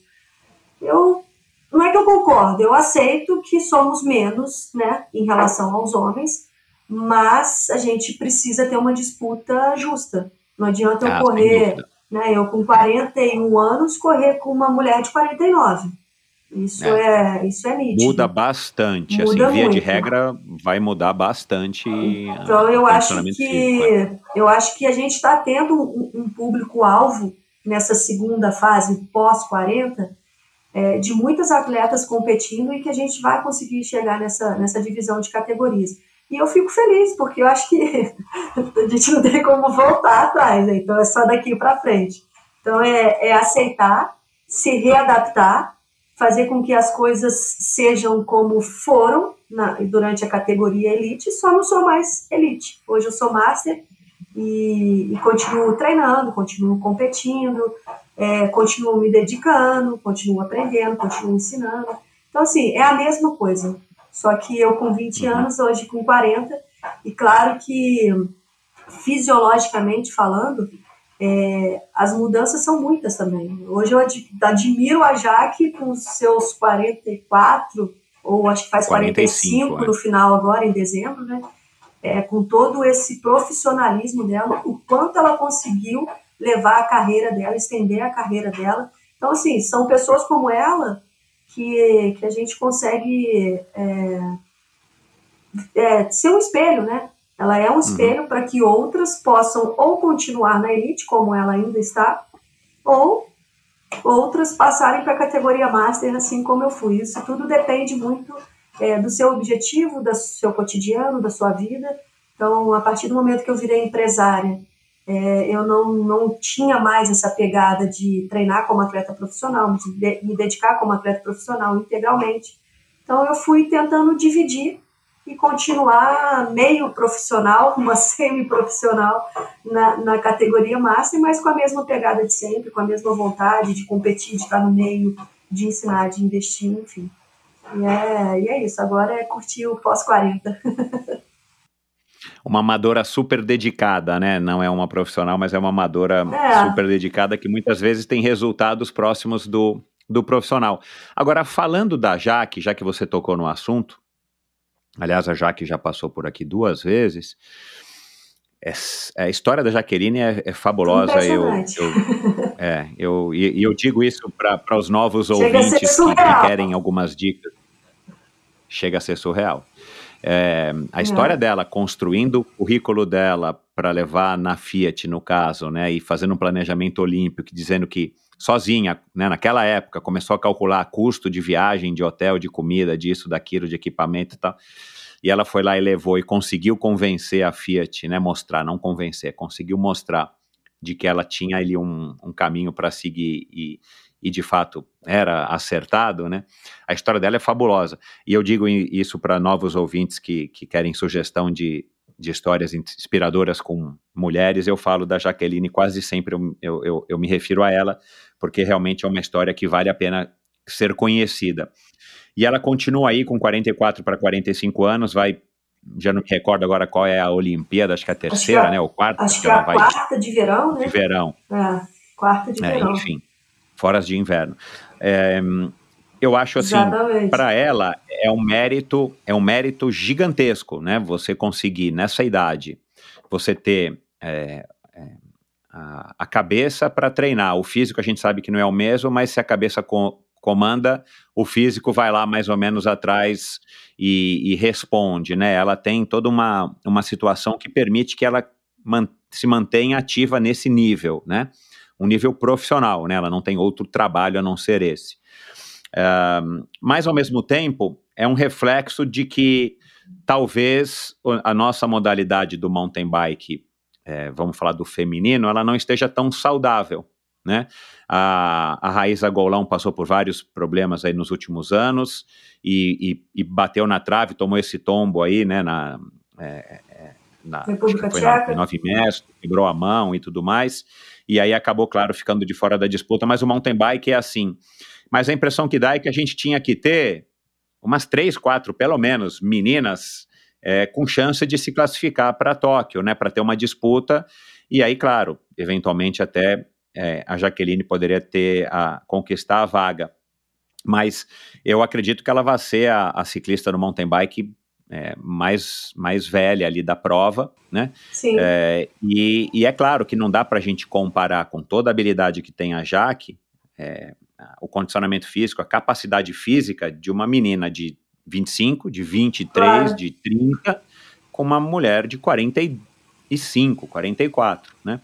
Claro. É, como é que você avalia isso? Assim, você acha que também concorda que está faltando alguma coisa para o mountain bike feminino ter mais? Porque no masculino a gente tem aí grandes promessas, tem jovens que estão despontando, a gente tem né, o Cocuzzi nessa disputa aí com com a Vancini. É o que eu, eu não entendo tanto, mas eu falo, puxa, o Cocuzzi um dia vai lamentar que ele viveu na mesma era que o Avancini, né? Porque o Cocuzzi é um excelente atleta, né? É, cara, é um, enfim, um talento. Mas ele ainda tem chance, né? É novo. É, né? mas ele tá pegando a época aura do Avancini, claro, a hora que o Avancini se, se aposentar, quem sabe ele ainda vai ter o pique que ele tem hoje para ter o destaque que ele tem, mas acaba sendo também um pouquinho de, de azar ali, né? Como foi ah. a rivalidade do Lance Armstrong com Ian Urick na época aí dos dois. Enfim, Exatamente. Ian Urick é um super ciclista, mas ele nunca ele não conseguia se sobressair, embora ele era excepcional, porque o Lance era um pouquinho a mais do que ele. Mas enfim, como é que você avalia assim o fato da gente estar tá, é, indo para a Olimpíada com uma atleta de 45 anos é, é, representar o Brasil? Ah, primeiro, eu acho que é um mérito muito grande dela, né? Ela, após 10 anos afastada do mountain bike, voltar já sendo campeã nacional, conquistando títulos de Copa, Copa Internacional, disputando com as meninas mais novas, ela provou que realmente ela ainda está com a pegada e que se ela conquistou essa vaga, ela é mérito dela, né? Mas por trás de não só de performance e, e os méritos, né, a gente tem uma uma, uma classificação muito, muito conturbada, né, Michel? É, você precisa de ter três atletas somando pontos no ranking internacional, de ranking de nações, durante um período olímpico, um período de ciclo olímpico, né, para poder classificar o país. Cara, imagina durante quatro anos você investir em provas internacionais, você tendo que correr provas que valem pontos para ranking olímpico, é, sem investimento nenhum. É, é, é, muito complicado isso, né? Então, eu vejo que no Brasil hoje, principalmente na categoria feminina, a gente ainda não tem uma, uma, uma margem muito grande para isso, assim. Eu acho que até a, própria confederação poderia é, reavaliar um pouco isso, sabe? É, você vê que no masculino a gente conquistou duas vagas, mas porque o Avancini hoje é um atleta é, a nível internacional e que mais está lá fora do que aqui dentro. É, é, consegue somar mais pontos, a performance dele faz com que ele soma mais pontos, chegando na frente, conquistando o primeiro lugar numa Copa do Mundo. Olha a quantidade de pontos em relação ao Cocuzzi que chega em trigésimo ou quadragésimo e, e por aí vai. Então, assim, eu acho que no feminino a gente precisa sim de ter mais mulheres competindo a níveis mais altos mas não só isso, competindo provas fora do Brasil também. E para que isso aconteça, é, a gente precisa de um investimento. Então, se o atleta não tem um investimento de um patrocinador, mas ele tem performance para chegar lá fora, performar bem, andar bem, somar pontos, eu acho que isso deveria vir de, dos órgãos maiores, assim, pô, vamos uhum. fazer seletivas aqui. Cara, o ciclo uhum. olímpico começa agora depois da Olimpíadas de, de Tóquio. Beleza, então vamos ver quem no Brasil tem chance realmente de de estar tá somando esses pontos para uma próxima Olimpíada. Cara, vamos fazer uma, uma, um intercâmbio com esses atletas, vamos pegar a Juju, a Raíza e, sei lá, a Karen, que é uma menina nova também, vamos fazer alguns, levá-las para as provas internacionais, que seja na América do Sul, na América do Norte, não precisa ainda ir para a Europa, mas tentar fazer com que o nível dessas meninas aumente. Você vê que o nível da Jaque é, e o da Raiz, ele é diferente em relação às outras meninas que estão só no Brasil. Na minha época foi assim é. também. Não adianta eu correr uhum. só no Brasil, disputando com uma outra adversária, é, sendo que a minha outra adversária me botava 30 segundos e numa outra prova eu ia, botava mais 30 nela, e ficar essa disputa é, interna. Quando a gente ia para fora, a gente tomava uma sacudida e falava, peraí, pelo amor de Deus, tô ganhando tudo no Brasil e chego aqui, não ando nem entre as 30, então a realidade é outra. E se a gente não uhum. fizer esse intercâmbio nessas provas internacionais, conseguir somar pontos para que a gente alinhe um pouco mais na, na frente, nas largadas de provas internacionais, realmente vai continuar sendo difícil. Então, uhum. é, eu acho que esse investimento, seja ele da onde for, ou do patrocinador do atleta, assim como está sendo agora com a Juju, que ela está lá fora, é, na Europa, participando de várias provas para aumentar o nível dela, é, eu acho que deveria ser com outras atletas também, seja através de patrocínio pessoal ou um projeto ou uma ação através da, da CBC. Então, acho que isso é que vai fomentar e aumentar o nível das meninas no, no Brasil. É, faz sentido. Você, eu só não acho que, eu só não acho que a gente tenha que esperar muito dos órgãos públicos, né, das, é. das entidades. Exatamente. É, é, por uma mera questão, não tenho nada contra quem está aí à frente das entidades de nenhuma modalidade, mas assim, é por uma questão de histórico, né? A gente, a gente vê muito pouco, assim, um, um apoio talvez muito incipiente ou mesmo quando ele é um pouco mais robusto, ele ainda deixa muito a desejar. E eu, eu já venho falando isso aqui algumas vezes. A hora que a gente voltar dessa, dessa pandemia, né, a uma vida sem pandemia, e, e, e economicamente eu acho que a gente vai estar tá aí, é, como país, eu acho que a gente vai estar tá numa situação que vai ser pior ainda para as ah. modalidades. E você falou no ciclo olímpico, né, e, e, e, e, na hora eu lembrei, né? O nosso próximo ciclo olímpico é um ciclo de três anos, quer dizer, se em quatro a gente já não conseguia construir quase nada, em três vai ser, né? Exatamente. Já de cara 25% ou menos de tempo para a gente conseguir fazer alguma coisa, infelizmente, né? E aliás, a, a Olimpíada de Paris já vai ser uma Olimpíada que, que talvez tenha características distintas por conta dessa, desse ciclo de três anos, é, pelo menos entre quem vai para uma Olimpíada e outra, né? A não ser que, que, a pessoa já tenha começado a se preparar focando em 2024. Mas enfim, eu acho que tem que ser da iniciativa privada. Eu acho que é um acaba sendo um, um uma ingenuidade, eu, eu diria, né? E eu tenho 51 anos e então eu eu, eu, eu já vivi aí um pouquinho mais do que você, mas é, o meu envolvimento com esporte me mostra isso que é, e, e, não é nem só o envolvimento, né? Se a gente for olhar, abrir jornal e, e agora é, as notícias de, de Facebook, de Instagram, de, de sites e tal, a gente não vê nas nossas modalidades, aí eu, eu vou falar aí tanto da corrida, quanto do ciclismo, quanto do triatlon, a gente não vê ninguém elogiando e falando, nossa, o apoio da, da confederação tal é fundamental Nunca. para isso, porque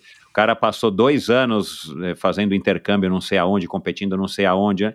não existe, né? Então, assim, eu acho que acaba sendo um pouco até de ingenuidade a gente achar que, pelo menos no médio prazo, a gente vai ter, é, enfim, algum, algum tipo de iniciativa das entidades que vai fazer a diferença, né? Infelizmente, mas enfim. Um, ô, ô, Roberta, o que, que você acha que você viu lá atrás, com 14, 15 anos, né? Você até citou em algum lugar aí não sei se foi um, uma entrevista que eu li ou se foi lá no Segredos do Mountain Bike que eu ouvi quando você conversou lá com o Christian, que você já era uma ciclista de elite com 15 anos, porque não tinha essa divisão, né, naquela época, né? Exatamente. Mas quer dizer, você, entrou de cabeça e você até então não tinha, né? Você não veio de uma outra modalidade competitiva, você não veio, você não tinha um, um histórico de esporte competitivo. Você ingressou no mountain bike é, por conta aí praticamente de uma capa de revista, né? Super legal essa história. E de repente, cara, você já estava, né, querendo trocar a tua festa, quer dizer, conseguiu trocar a tua festa de debutante é, por uma bicicleta, quer dizer, dá a impressão, né, se a gente for olhar em retrospecto, que, cara, você sabia exatamente o que você queria, né? É, como é que você olha, é, como é que você analisa esse começo da tua carreira e o que, que, o que, que você via na bicicleta que você entrou de cabeça? É, é muito louco isso mesmo. Assim, você falando aí, até parece que eu sabia o que eu queria. Eu, eu pensando aqui, analisando, realmente parece que eu sabia mesmo.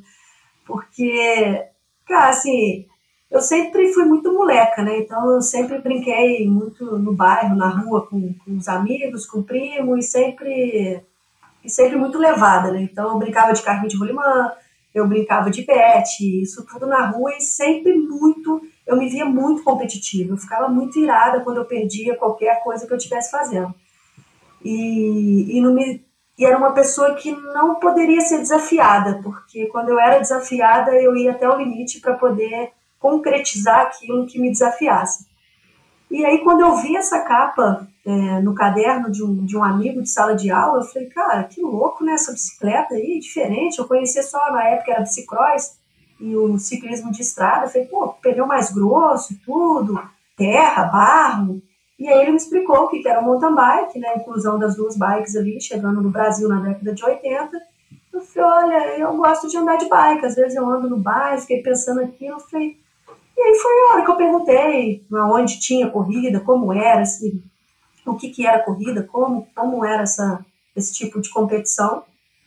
E isso com 14 anos. E aí a, a minha mãe me deu, eu, eu, tinha uma bicicletinha velha lá, e andava no bairro, e minha mãe já em seguida eu pedi de aniversário uma bicicleta normal, né? Essas de Casas Bahias aí, de bem fumbrega mesmo. Eu lembro que o guidão já fazia o avanço, o, o chifrinho assim, né? Junto. Uau! E, mas a bike não durou muito tempo, né? Era uma bike de ferro, as peças muito simples. E eu quebrei a bike rápida, com, com alguns, algumas semanas de treino, assim.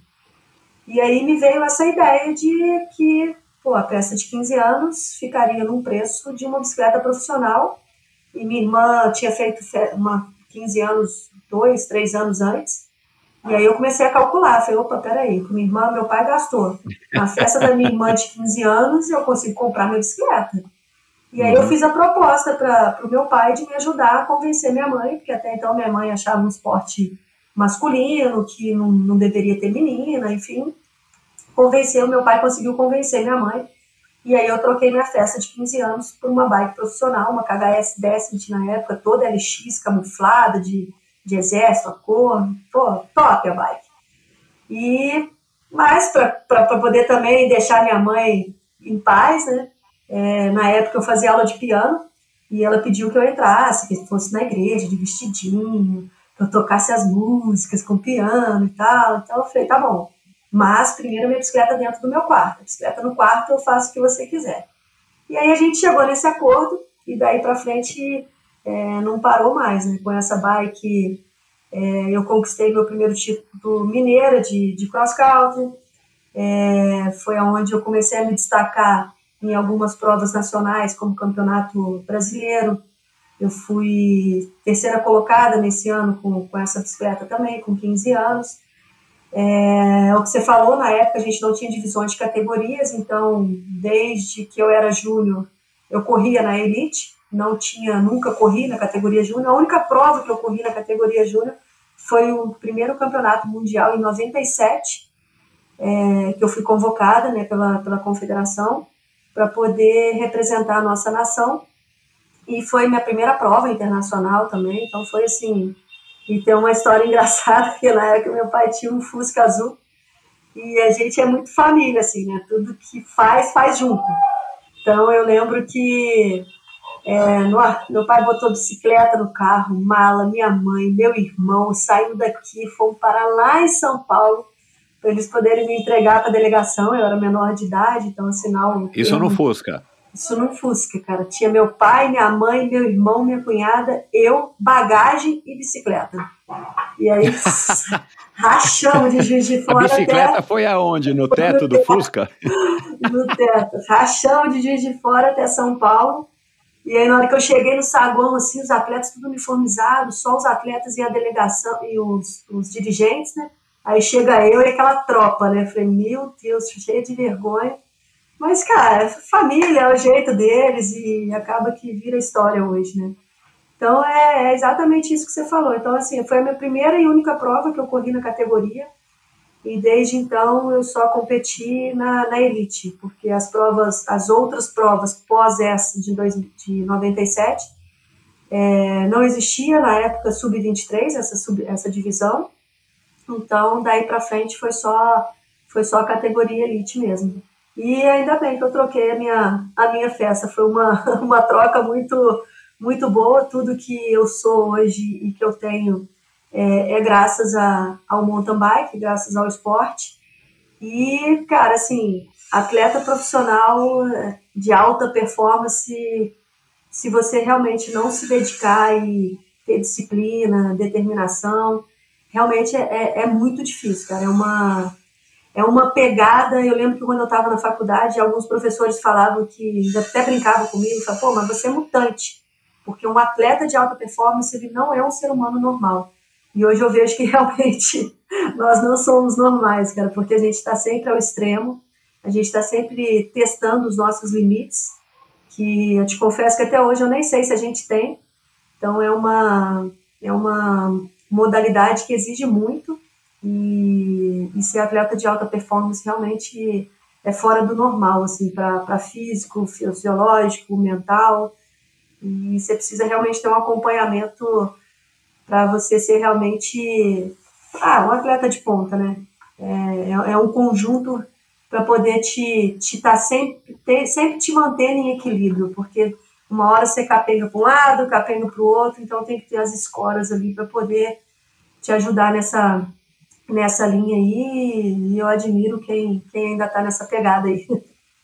É, por isso que a Jaqueline acaba sendo mais surpreendente ainda, né? Exatamente. Porque ela já passou por isso algumas vezes e continua curtindo, é claro, ela é nítido, né, que ela curte da maneira como ela fala, é, e agora, claro, através do Instagram a gente percebe como ela ela tá nessa onda, né? Mesmo é, com. Eu conheço a Jaque, mesmo... eu conheço a Jaque desde que eu comecei, né? A gente é, a gente é. é muito amiga, a gente já fez alguns vídeos para Sport TV, é, contando a nossa viagem saindo de, de Diamantina, é o caminho do ouro, saindo de Diamantina, passando por Cerro, que é a cidade da família dela, e chegando em Paraty.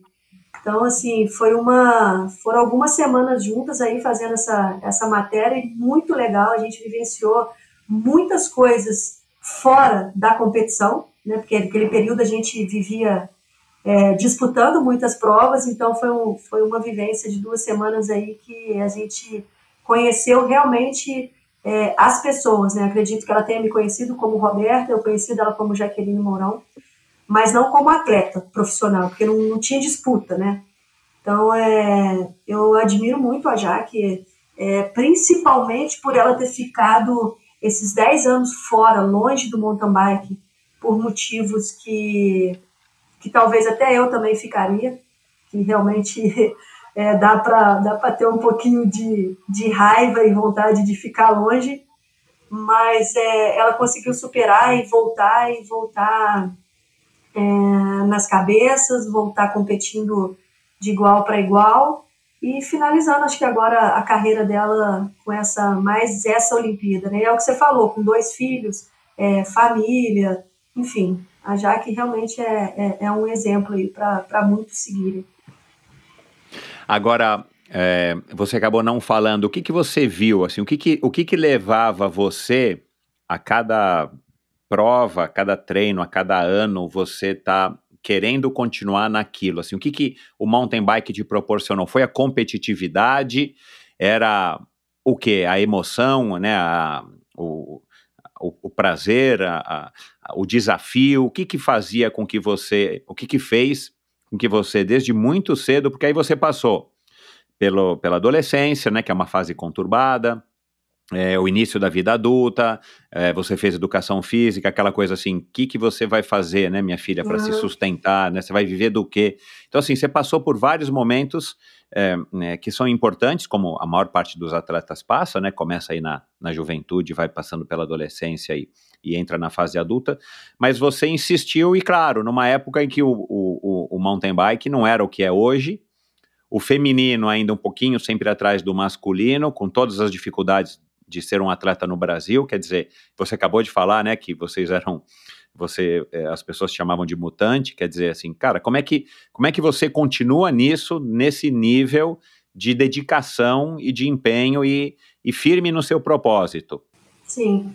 Ah, eu, eu divido a minha, a minha carreira assim, em ciclos.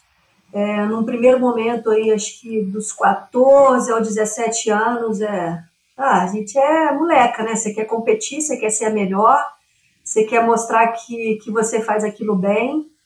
E, e a único, o único objetivo é, nessa época, para mim, assim, não era resultado, era eu querer ser a melhor, eu querer ganhar tudo. Então, esse era o meu objetivo num, num certo período, talvez até os 18, 19 anos acho que até os 18. Aí você começa uma a ter coisa uma. de autoafirmação também. Né? Exatamente. Né? Aí você começa a, a, se, a se conhecer um pouco mais e, e começa a ficar mais madura também. Então, acho que desse período para frente foi a hora que eu comecei a, a pensar em, em títulos.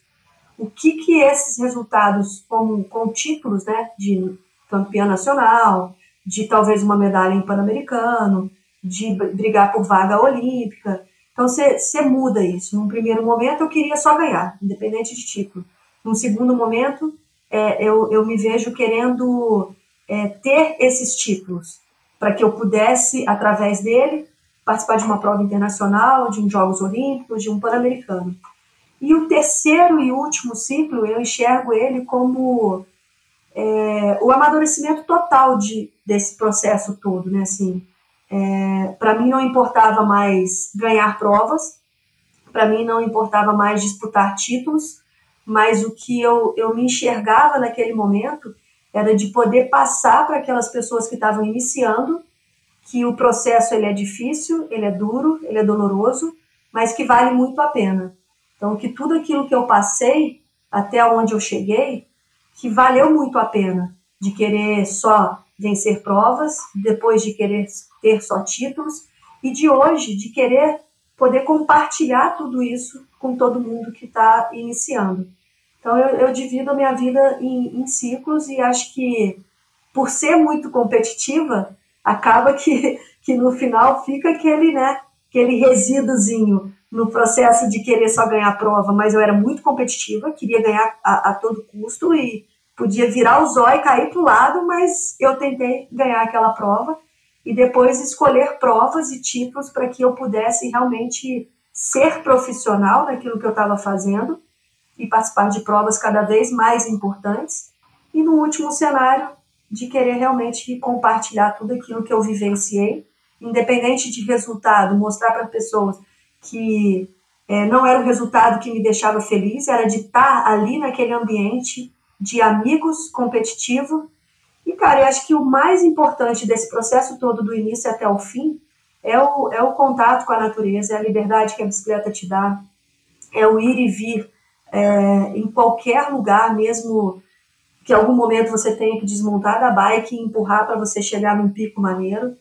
É, é essa vivência mesmo do, do, da natureza e essa liberdade de, de poder ir e vir, sentir vento no rosto, cheiros diferentes, lugares diferentes.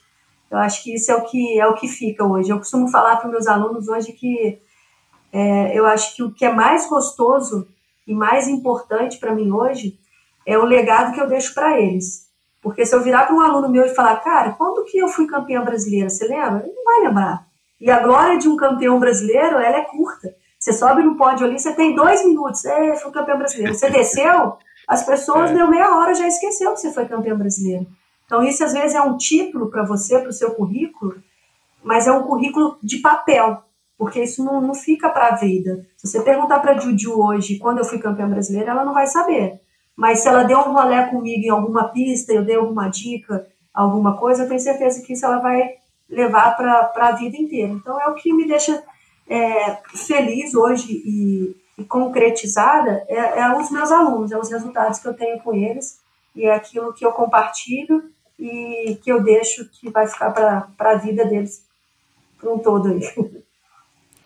Bacana demais essa essa sensação de ter cumprido uma etapa da tua vida, é, deixando um, um, histórico, e você hoje poder estar tá aqui envolvida, né? Porque também quando a pessoa se aposenta e, sei lá, some, muda, né? abre uma pastelaria e some, é, talvez você não consiga ter essa noção, por mais que você tenha deixado um legado. Agora, o fato de você ainda estar tá envolvida e estar tá passando não somente a sua experiência, mas passando da maneira como você passa, com essa paixão, com esse gosto, como se você ainda fosse uma menina em cima da bicicleta. Isso faz com que esse esse legado fique mais fique mais rico, fique mais é, mais palpável para as pessoas com as quais você interage e, e, e, eu acho que isso também deixa a realização mais legal ainda do que você fez, né? Você tá tipo pegando ainda o embalo de tudo que você já construiu a, a, duras penas, é, com, com a sua cabeça e com o seu suor, mas você está conseguindo fazer com que isso se perpetue, que eventualmente, quando você tiver 50, 60, 70, isso ainda vai estar, tá, se você continuar aí ativa e alimentando essa, essa, essa história que é sua, né? É, e, e, o que eu acho legal é que, assim, às vezes eu estou dando aula para os alunos e, e às vezes tem os meninos de 15, 16 anos que eles ficam me instigando. É, tem uma pista aqui de fora que tem, que tem um salto que eu já havia saltado ele, só que a gente tem o dia D, né? Tipo, cara, hoje eu não tô me sentindo confiante, hoje eu não vou saltar. Ah, mas você já saltou. Tudo bem, mas hoje eu não estou me sentindo, então não vou saltar. E eu lembro que nesse dia. Anos, né? É, mas engraçado que é isso. Nesse dia, eles me fizeram é, ter a memória e me, me, resgataram, me fizeram me sentir naquele dia com 15 anos. Que eles estão assim, não, tia, mas você tem que saltar. Eu já vi você saltando. tia é boa. É, e insistindo, insistindo. Eu falei, não, mas hoje eu não tô legal, hoje eu não tô me sentindo confiante. Cara, eles, eles me, me tiraram um negócio de dentro de mim, assim, que eu, meus 40 anos sumiram e entrou a Roberta de 15 anos. Falei, não, então tá bom, então eu vou lá e vou saltar. Aí fui, fiz a manobra quando eu saltei, Michel, que eu olhei pro lado, os meninos gritando, pulando, tia, tem que ir de novo, vai de novo. E aquilo, eu olhava assim e falei, cara, eu cheguei em casa e falei, pô, hoje eu tô com 15 anos, hoje eu não tenho 40.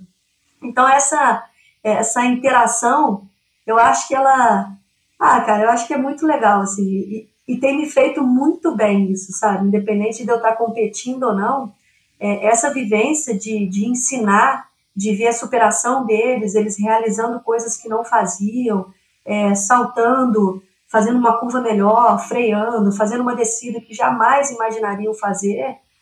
Ah, isso para mim não, não tem preço, acho que não tem nenhum troféuzinho ali na parede que, que substitui. Então, acho que isso é que me fortalece e me faz manter ainda no, no meio do, do mundo das duas rodas. E sem falar que parece que já é um estudo que é comprovado, Roberta, a gente andar com pessoas mais jovens, é, eu vou falar do meio esportivo, né, que é onde a gente está inserido, acaba sendo também um, um, um, estimulador, um estimulante da nossa, da nossa energia, e esse exemplo que você falou é a pura verdade, né, assim, dessa teoria que eu já li. Você vê, os meninos te provocaram, te provocaram, te provocaram, no, no bom sentido, Exatamente. a um ponto que você foi ganhando essa confiança, porque provavelmente foi um pouquinho só de responsabilidade, não foi muita, né, porque você sabe o que você faz e você não começou a pedalar ontem, mas isso te proporcionou um momento ali que você se sentiu com 15 anos, como você relatou aqui. E isso, cara, vai alimentando a gente, a nossa alma, né, de uma maneira que, que dá vontade de a gente querer fazer isso o resto da vida, né? Exatamente. Agora, como é que você está lidando com o passar dos anos, né? É, os 40, normalmente, para a mulher, é uma data que tem esse, esse estigma, né? Tipo, ah, agora você é, é, é quarentona, né?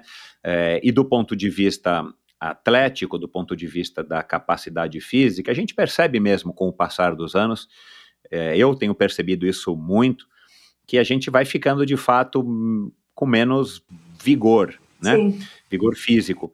Mas ao mesmo tempo a gente mantém muitas vezes a cabeça, né? Principalmente nas, nas recordações de tempos e de estímulos, e de nossa, eu já fazia essa, já fiz essa subida assim, eu já fazia não sei quantos tiros, ou esse percurso eu já fiz assado e tal mas a gente vai tendo que se adaptar, né? Aquilo que você falou, o Tico e o Teco às vezes demoram um pouco para você se ajustar, mas, enfim, é, a gente não tem o que fazer, né? Não tem como lutar contra isso.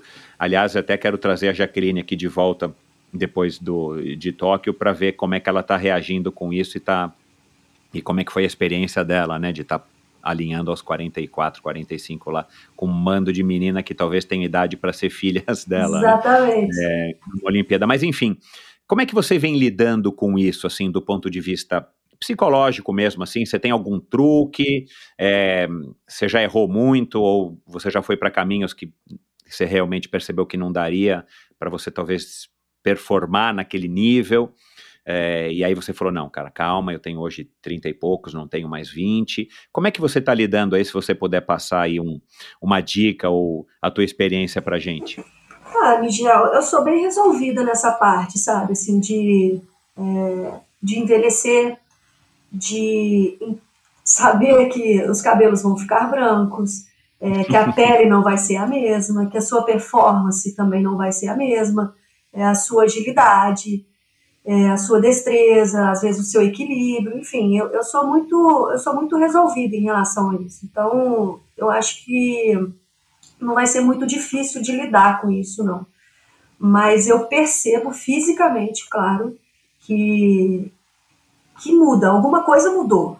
É, eu, eu consigo entender e ver e perceber que eu não sou uma, uma atleta mais explosiva como eu era quando um pouco mais nova, aos 35, 36 anos.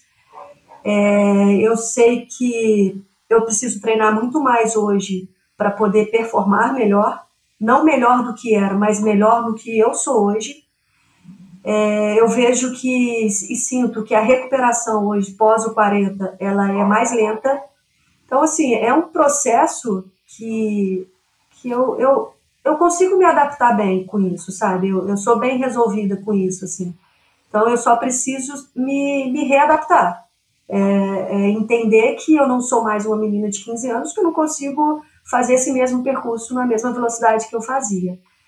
E, cara, o que me assusta às vezes, assim, mas que também não é um problema, é que às vezes eu pego o celular para fazer foto com os alunos e quando eu coloco a selfie eu falo, opa, é realmente alguma coisa que está começando a mudar. Às vezes eu tiro a luva quando chego em casa e olho para as mãos assim e falei, é, mas vamos lá, esse é o processo, essa é a minha fase agora, e é aceitar e, e partir daqui para frente. Então eu não tenho muito problema em relação a isso, sabe? Uhum. Mas essas percepções, com certeza, isso é, isso é real, isso é fato.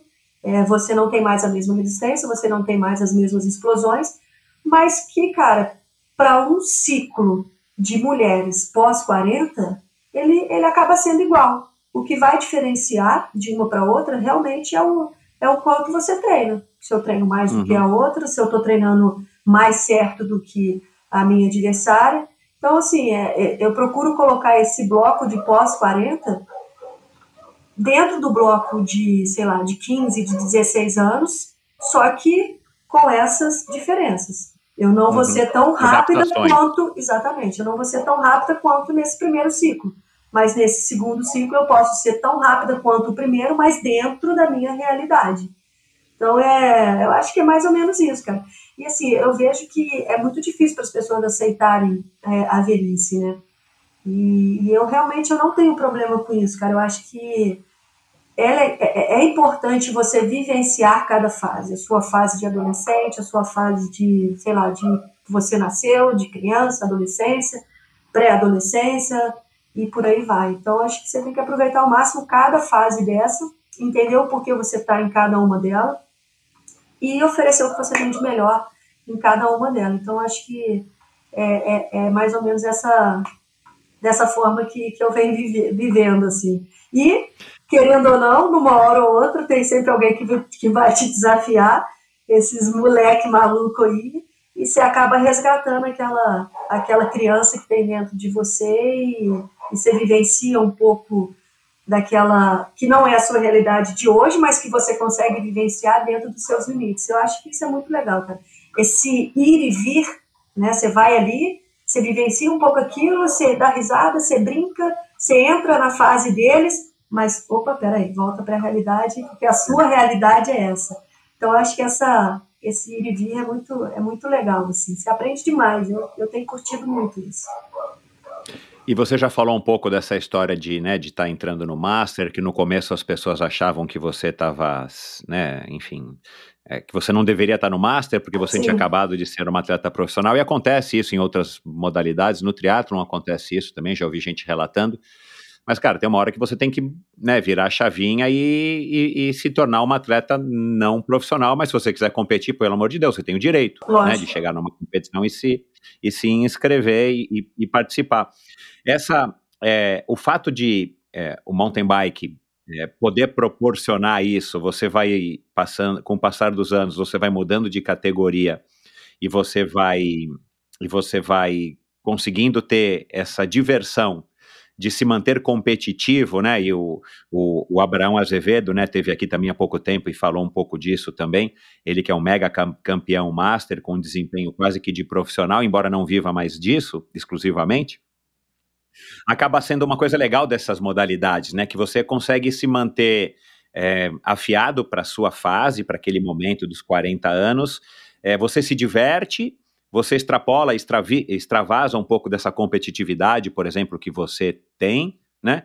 E ao mesmo tempo você não precisa levar tão a sério, porque aquilo para você acaba sendo mais uma diversão, um passatempo, um hobby, um momento de lazer, do que necessariamente você ficar sofrendo porque você não ganhou a prova master da, da fulana ou da ciclana, né? É, é exatamente então, isso. E, e, eu percebo isso durante os treinos também. É, eu passo em lugares hoje que eu passei minha vida inteira, mas hoje eu, eu enxergo coisas que estão ali a vida inteira que eu não enxergava naquela época.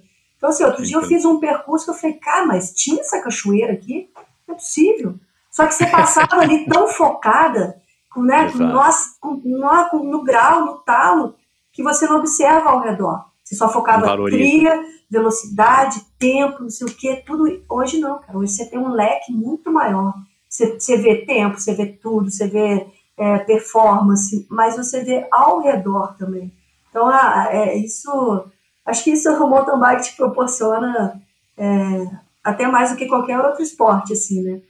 Então, é, eu tenho observado muito isso, cara, visto coisas que eu não via passando no mesmo lugar enquanto eu era atleta elite. Hoje, não é que eu não sou profissional, não vivo, é o que você falou, não vivo disso, mas quero performar, ainda quero ser a melhor na categoria, quero ter títulos, quero competir, quero. Isso aí, a, a sementinha aqui dentro aqui não tem jeito, tá sempre renascendo. Achando uma palha. Se algum desses teus garotos aí de 14, 15, 20 anos, sei lá, que você é, orienta, que você treina, chegar para você e falar assim, tia, eu acho que você não ganha da fulana. Esse para você Nossa. é o combustível que você. não me desafia, não. Ah, outro dia mesmo nessa, nessa pista, é, eles viraram e falaram: não, então vamos lá, todo mundo dá três voltas aqui, a gente faz uma largada, não sei o quê. Eu falei, tá, então vai lá, vou marcar o tempo aqui. Não, mas você vai junto também. Eu falei, eu vou junto? Eu falei, então tá bom. Aí eu começo a apertar eles, e aí eu induzo o erro. Eles são melhores do que eu, eles são mais performados do que eu. Exato, Só que a é. minha experiência deixa eles perdidos. Então eu começo a apertar eles nas curvas, não sei o que, eles começam a errar. Claro que eu não cheguei na frente deles, né? Mas esse aperto que eu dou, às vezes a, a experiência, né, ela prevalece muito mais do que a performance. E aí eles ficam, pô, mas como é que você consegue fazer a curva assim? Não, mas tem que me ensinar aquilo, que não sei o que. Não, isso aí é com o tempo. Então, é, essa vivência é muito legal. Isso tem me, me fortalecido muito, sabe? E, e, e não, não me feito esquecer o que eu fiz, mas é, me fazendo lembrar que eu ainda tenho muito para fazer. Isso é muito é. bom. É. é, porque também não dá para você ficar só presa na, no passado, né? claro. né? Isso aí é legal, você tem que saber reconhecer e, e valorizar tudo que você já fez, mas se a gente for ficar vivendo das glórias passadas, também acaba sendo um pouco melancólico e sei lá. Lógico, você não, fica preso é, num, num, lugar que não é seu mais. Já foi, você está aqui agora. Não te pertence mais, já foi seu, mas a vida é o que a gente está vivendo hoje, é né? Não é o que passou. Né? Você, você é, teve assim, também olhando em retrospecto, agora é bem mais fácil, dá para perceber, óbvio, que você está super madura, mas assim, você teve alguma fase da sua vida, ou algum momento, vai, não fase, mas algum momento assim que você fez alguma escolha que, que não foi a melhor escolha, né? Depois você descobriu isso, mas que acabou também, pelo fato de você ter passado por aquela experiência, é, acabou sendo talvez é, fundamental para que você se desenvolvesse depois disso e se tornasse a grande atleta que você foi e tudo mais? Você consegue se recordar de alguma situação dessa? Olha, eu acredito que tenha tido, com certeza. Uhum. Uhum. É, não consigo me recordar de alguma agora, assim, que eu tenha talvez me arrependido. Ah, eu acho Ou algum que... erro que você cometeu numa escolha, não um erro né, de, de ter, sei lá, ca, caído num buraco e, e, e perdido uma é, prova, mas eu uma escolha, que... alguma escolha que você fez que de repente não foi a mais acertada mas que fez com que você aprendesse uma, uma, uma, lição importante que fizesse com que depois, que fez com que você depois evoluísse. Sim, eu, eu acho que uma delas, cara, foi quando eu estava competindo para uma equipe e eu imatura ainda, né, com, com 17 anos, é, eu recebi uma, uma proposta muito melhor de uma outra equipe e, e eu troquei, troquei de equipe no meio da, da temporada é, por, por enxergar que a outra estava me oferecendo mais, mas não consegui enxergar naquele momento que não seria a melhor escolha. Então acho que isso me fez crescer muito para um próximo contrato assinado ou para uma próxima contraproposta que eu recebesse.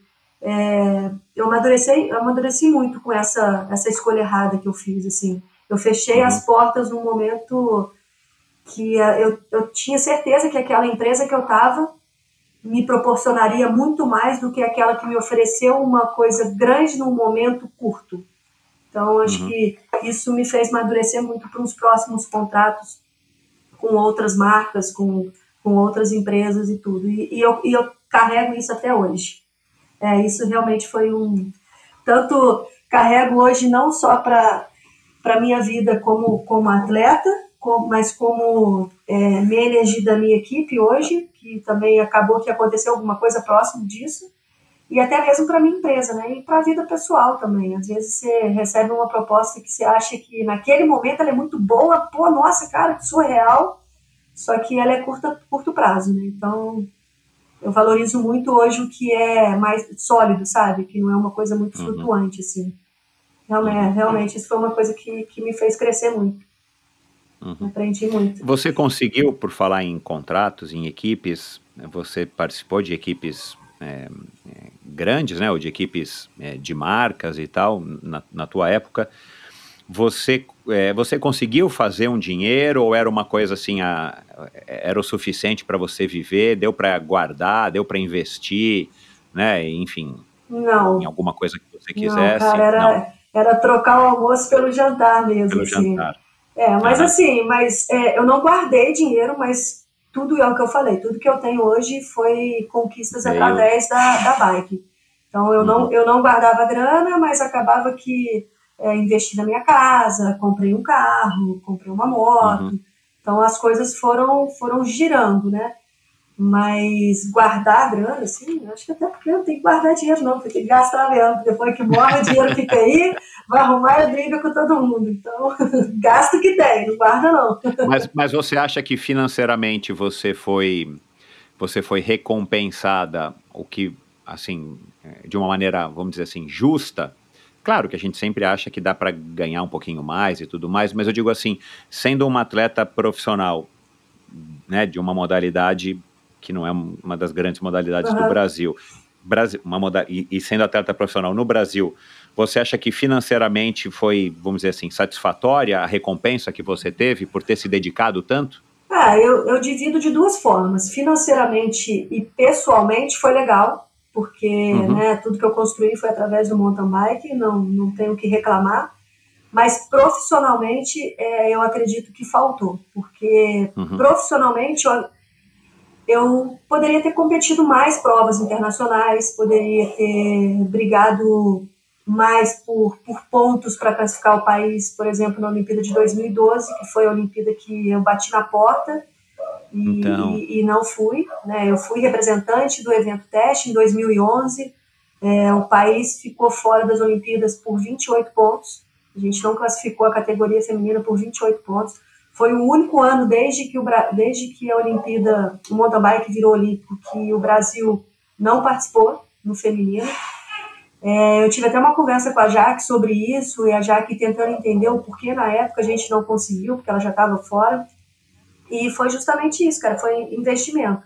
É você correr, na época a gente não tinha tantas provas é, UCI no Brasil, então realmente a gente tinha que ir para fora competir. E financeiramente a gente não, não, conseguia. Imagina, eu sozinha era impossível somar pontos. Uhum. Eu e mais duas somando era impossível financeiramente, porque se eu não tinha grana para eu ir, muito menos para levar mais duas. Então, é, profissionalmente de, deixou a desejar, assim, mas pessoalmente eu sou realizada. Uhum. Para a gente terminar, Roberta, quem que você colocaria na capa do seu caderno hoje? hoje? Cara, assim. Uma capa só, hein? Uma capa só? Posso dividir ela nacional e internacional? a capa e a contracapa, vamos lá. É, então, assim, nacionalmente, cara, eu enxergo a Juju como uma, uma atleta promissora aí. É, não só por ser uma mulher, mas eu acho que por ser uma menina jovem, uma menina talentosa, é, profissional já desde de, de menina, né, aos 14, 15 anos, ela já é uma atleta é, profissional. E internacionalmente, cara, hum, eu colocaria a Yolanda Neff. Eu acho uma menina é, talentosa, muito técnica, uhum. É, extrovertida, é uma menina que a Raíza já me contou muito dela, a Jaque agora também na equipe da Trek, né? É uma menina muito é, amiga, né? Assim, ela, ela compartilha todo o conhecimento que ela tem, não é uma menina metida e tudo, não só por ser uma atleta top, mas por ser uma pessoa também excepcional. Então, acho que as duas uhum. ficam aí na capa e contra a capa, e não pergunta quem está na capa quem está na contra-capa, que não dá para falar, não. Não, não vou te colocar na saia justa, não. É, quantos anos que tem a Juliana? A Juju. Você lembra? Você sabe? Cara, eu acho. Cara, é novinha, né? Eu acho que ela faz, ou já fez 17 esse ano. Meu Deus. Eu acho que é o último ano dela de júnior, por isso que ela tá nessa saga aí de estar tá na na, na Europa, tentando performar e ganhar mais performance para poder correr o campeonato mundial. Tenho quase é, certeza, tenho quase certeza que é o último ano dela de junho. E você vê que ela já foi campeã brasileira na Elite esse ano de XCC, né? Brigando com as pois meninas é. da. Esse ano não, ano passado. Da Elite. É. Teve o desafio dos gigantes também, deu trabalho para as meninas. Então, então, assim, eu me vejo muito nela, né? né? Nesse período de quando eu comecei, ela nessa idade também.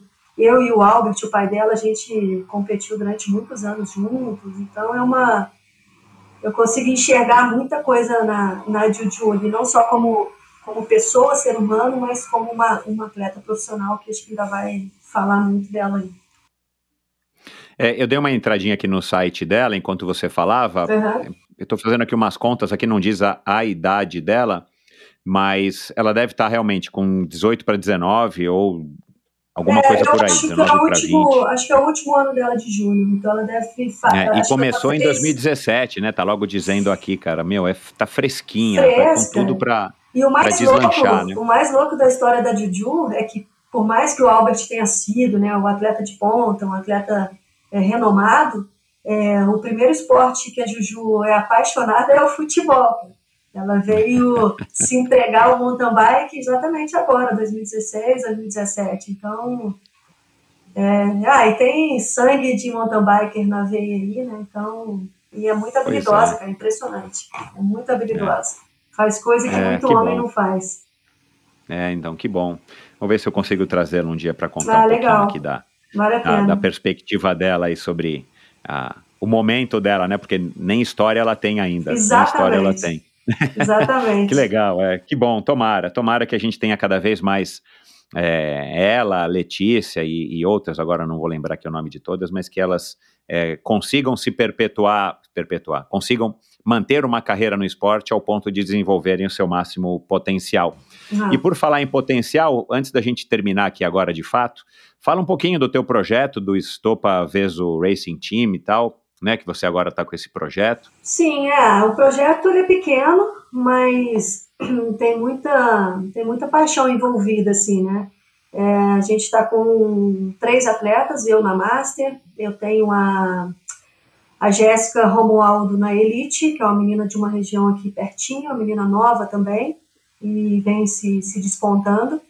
Eu tenho o Pedro Henrique, que ele era do atletismo e conheceu o mountain bike tem seis meses, e através, depois de uma lesão que ele teve na, na, na, perna, no glúteo, por conta da corrida, foi medalhista de ouro, prata e bronze em Jogos Sul-Americanos no atletismo, e com seis meses de mountain bike já foi campeão carioca de maratona. Uau.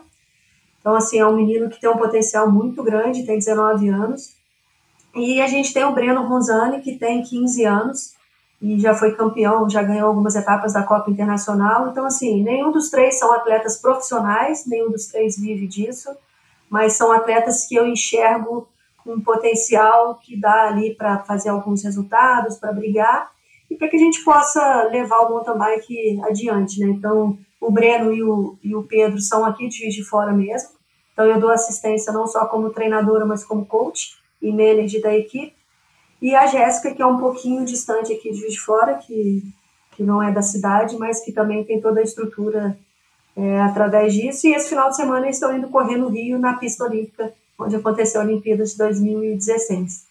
Então, assim, é um, é um projeto pequeno que espero que um dia ele possa crescer um pouco mais, mas a ideia inicial é realmente é, compartilhar e dividir com eles tudo que eu tenho de experiência. Uhum. Qual é o, é, o conselho assim mais, mais valioso que você passa para eles quando você vai conversar com eles ou no dia a dia, enfim, assim, qual é uma coisa que você faz questão de passar que você vivenciou e que você hoje no alto dos seus 41 anos é, realizou, né, é, entendeu e que você passa para eles, eles que são tão garotos, é, quanto praticamente quanto você era quando você começou, né? Ah, a primeira coisa que eu falo para eles é que antes de qualquer coisa de resultado, competição, cobranças de resultado, eles têm que gostar do que eles fazem.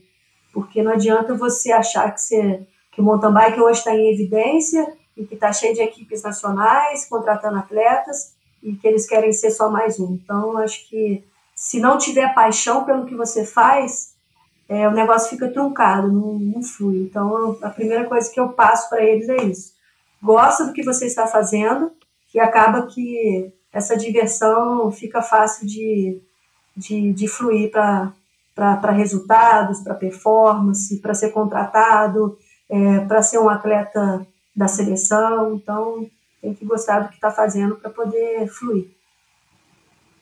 Legal demais. Obrigado, Roberta. Adorei essa conversa. Sucesso aí no teu time, sucesso aí na, nos teus desafios. Qual que é o próximo desafio assim que você tem, tirando que a pandemia está atrapalhando e atrasando um pouco assim, mas qual que é o seu próximo? Quem que você quer derrotar? Cara, para te falar a verdade, eu não conheço ainda as minhas adversárias porque meu, meu primeiro ano de Master foi em 2020. Hoje eu sou líder uh -huh. da Copa Internacional na categoria. Né? Uh -huh. a, a, etapa para fechar o campeonato vai acontecer agora 1 de julho. E foi a única prova que eu corri com as meninas mais, mais fortes, ah, tá assim. Certo. E então, na verdade, não conheço quem realmente era. É, você é novato da, master, da categoria sabe? Master. Exatamente. Então, não sei quem, quem que tá ali, quem que, que vai brigar comigo, ou ou com quem eu vou uhum. brigar, enfim. É, ainda estou conhecendo a categoria e as adversárias, mas o próximo objetivo agora é a final do campeonato, do campeonato da Copa Internacional de 2020, que acontece agora dia 2 de julho em Carandaí. E aí a gente uhum. inicia o ranking de 2021. Legal.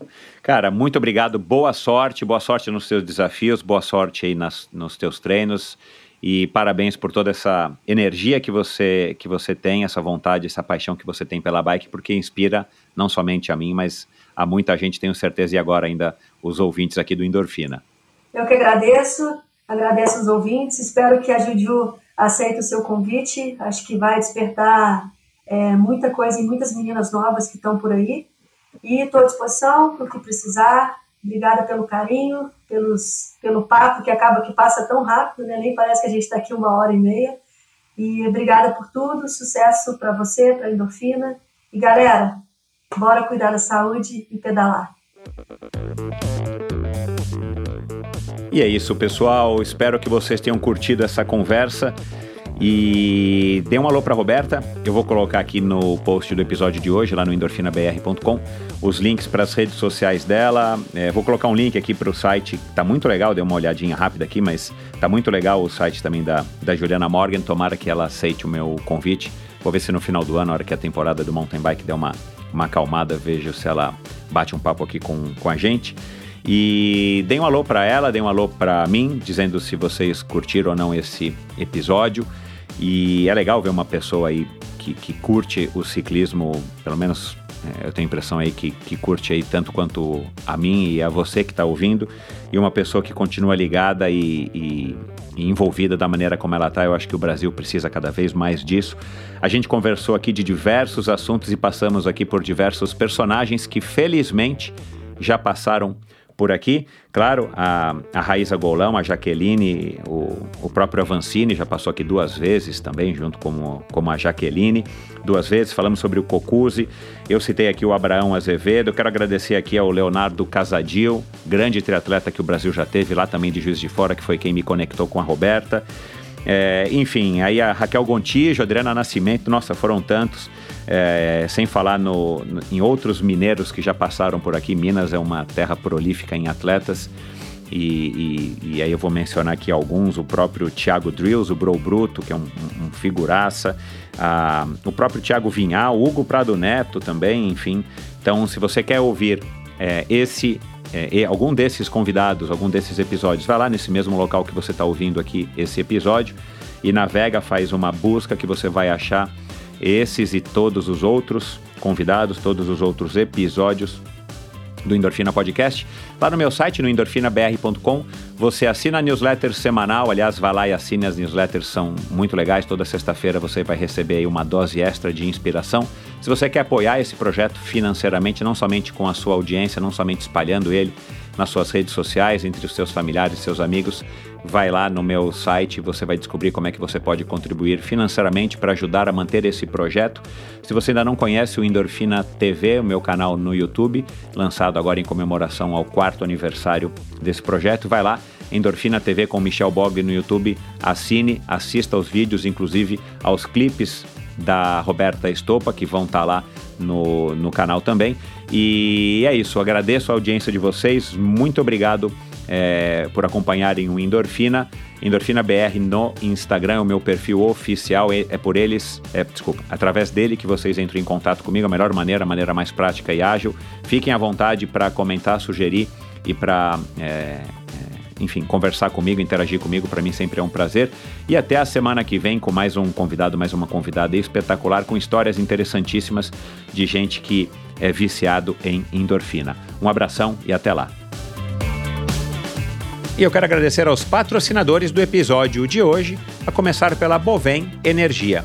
Bovem, há uma década fornecendo energia e gerando resultados para consumidores do Mercado Livre. Quer ser livre? Fale com a Bovem, energia que inspira. Saiba mais em bovem.com.br e através do perfil no Instagram Bovem Energia. Esse episódio também foi um oferecimento da Supacas, a marca californiana de acessórios de ciclismo de alta performance, patrocinadora da equipe profissional Bora Hansgrohe de ciclismo. Eles fabricam fitas de guidão, luvas, meias, suporte de caramanhola, selins e uma grande variedade de acessórios bem legais. Encontre os produtos da Supacas nas melhores lojas do ramo e siga o perfil oficial da Supacas no Brasil em ultracicle no Instagram. Esse e todos os episódios do Endorfina Podcast são editados pela produtora Pulsante. Obrigado por ouvir esse episódio do Endorfina. Acesse o endorfinabr.com, vá no post do episódio de hoje para conhecer um pouco mais sobre o meu convidado e alguns assuntos abordados em nossa conversa. Lá você ainda encontra todos os episódios do Endorfina. Siga o Endorfina BR no Instagram e confira imagens inéditas e inusitadas dos meus convidados. Participe enviando comentários e sugestões. Se você curtiu, colabore assinando Endorfina no seu agregador de podcasts preferido e compartilhando com seus amigos.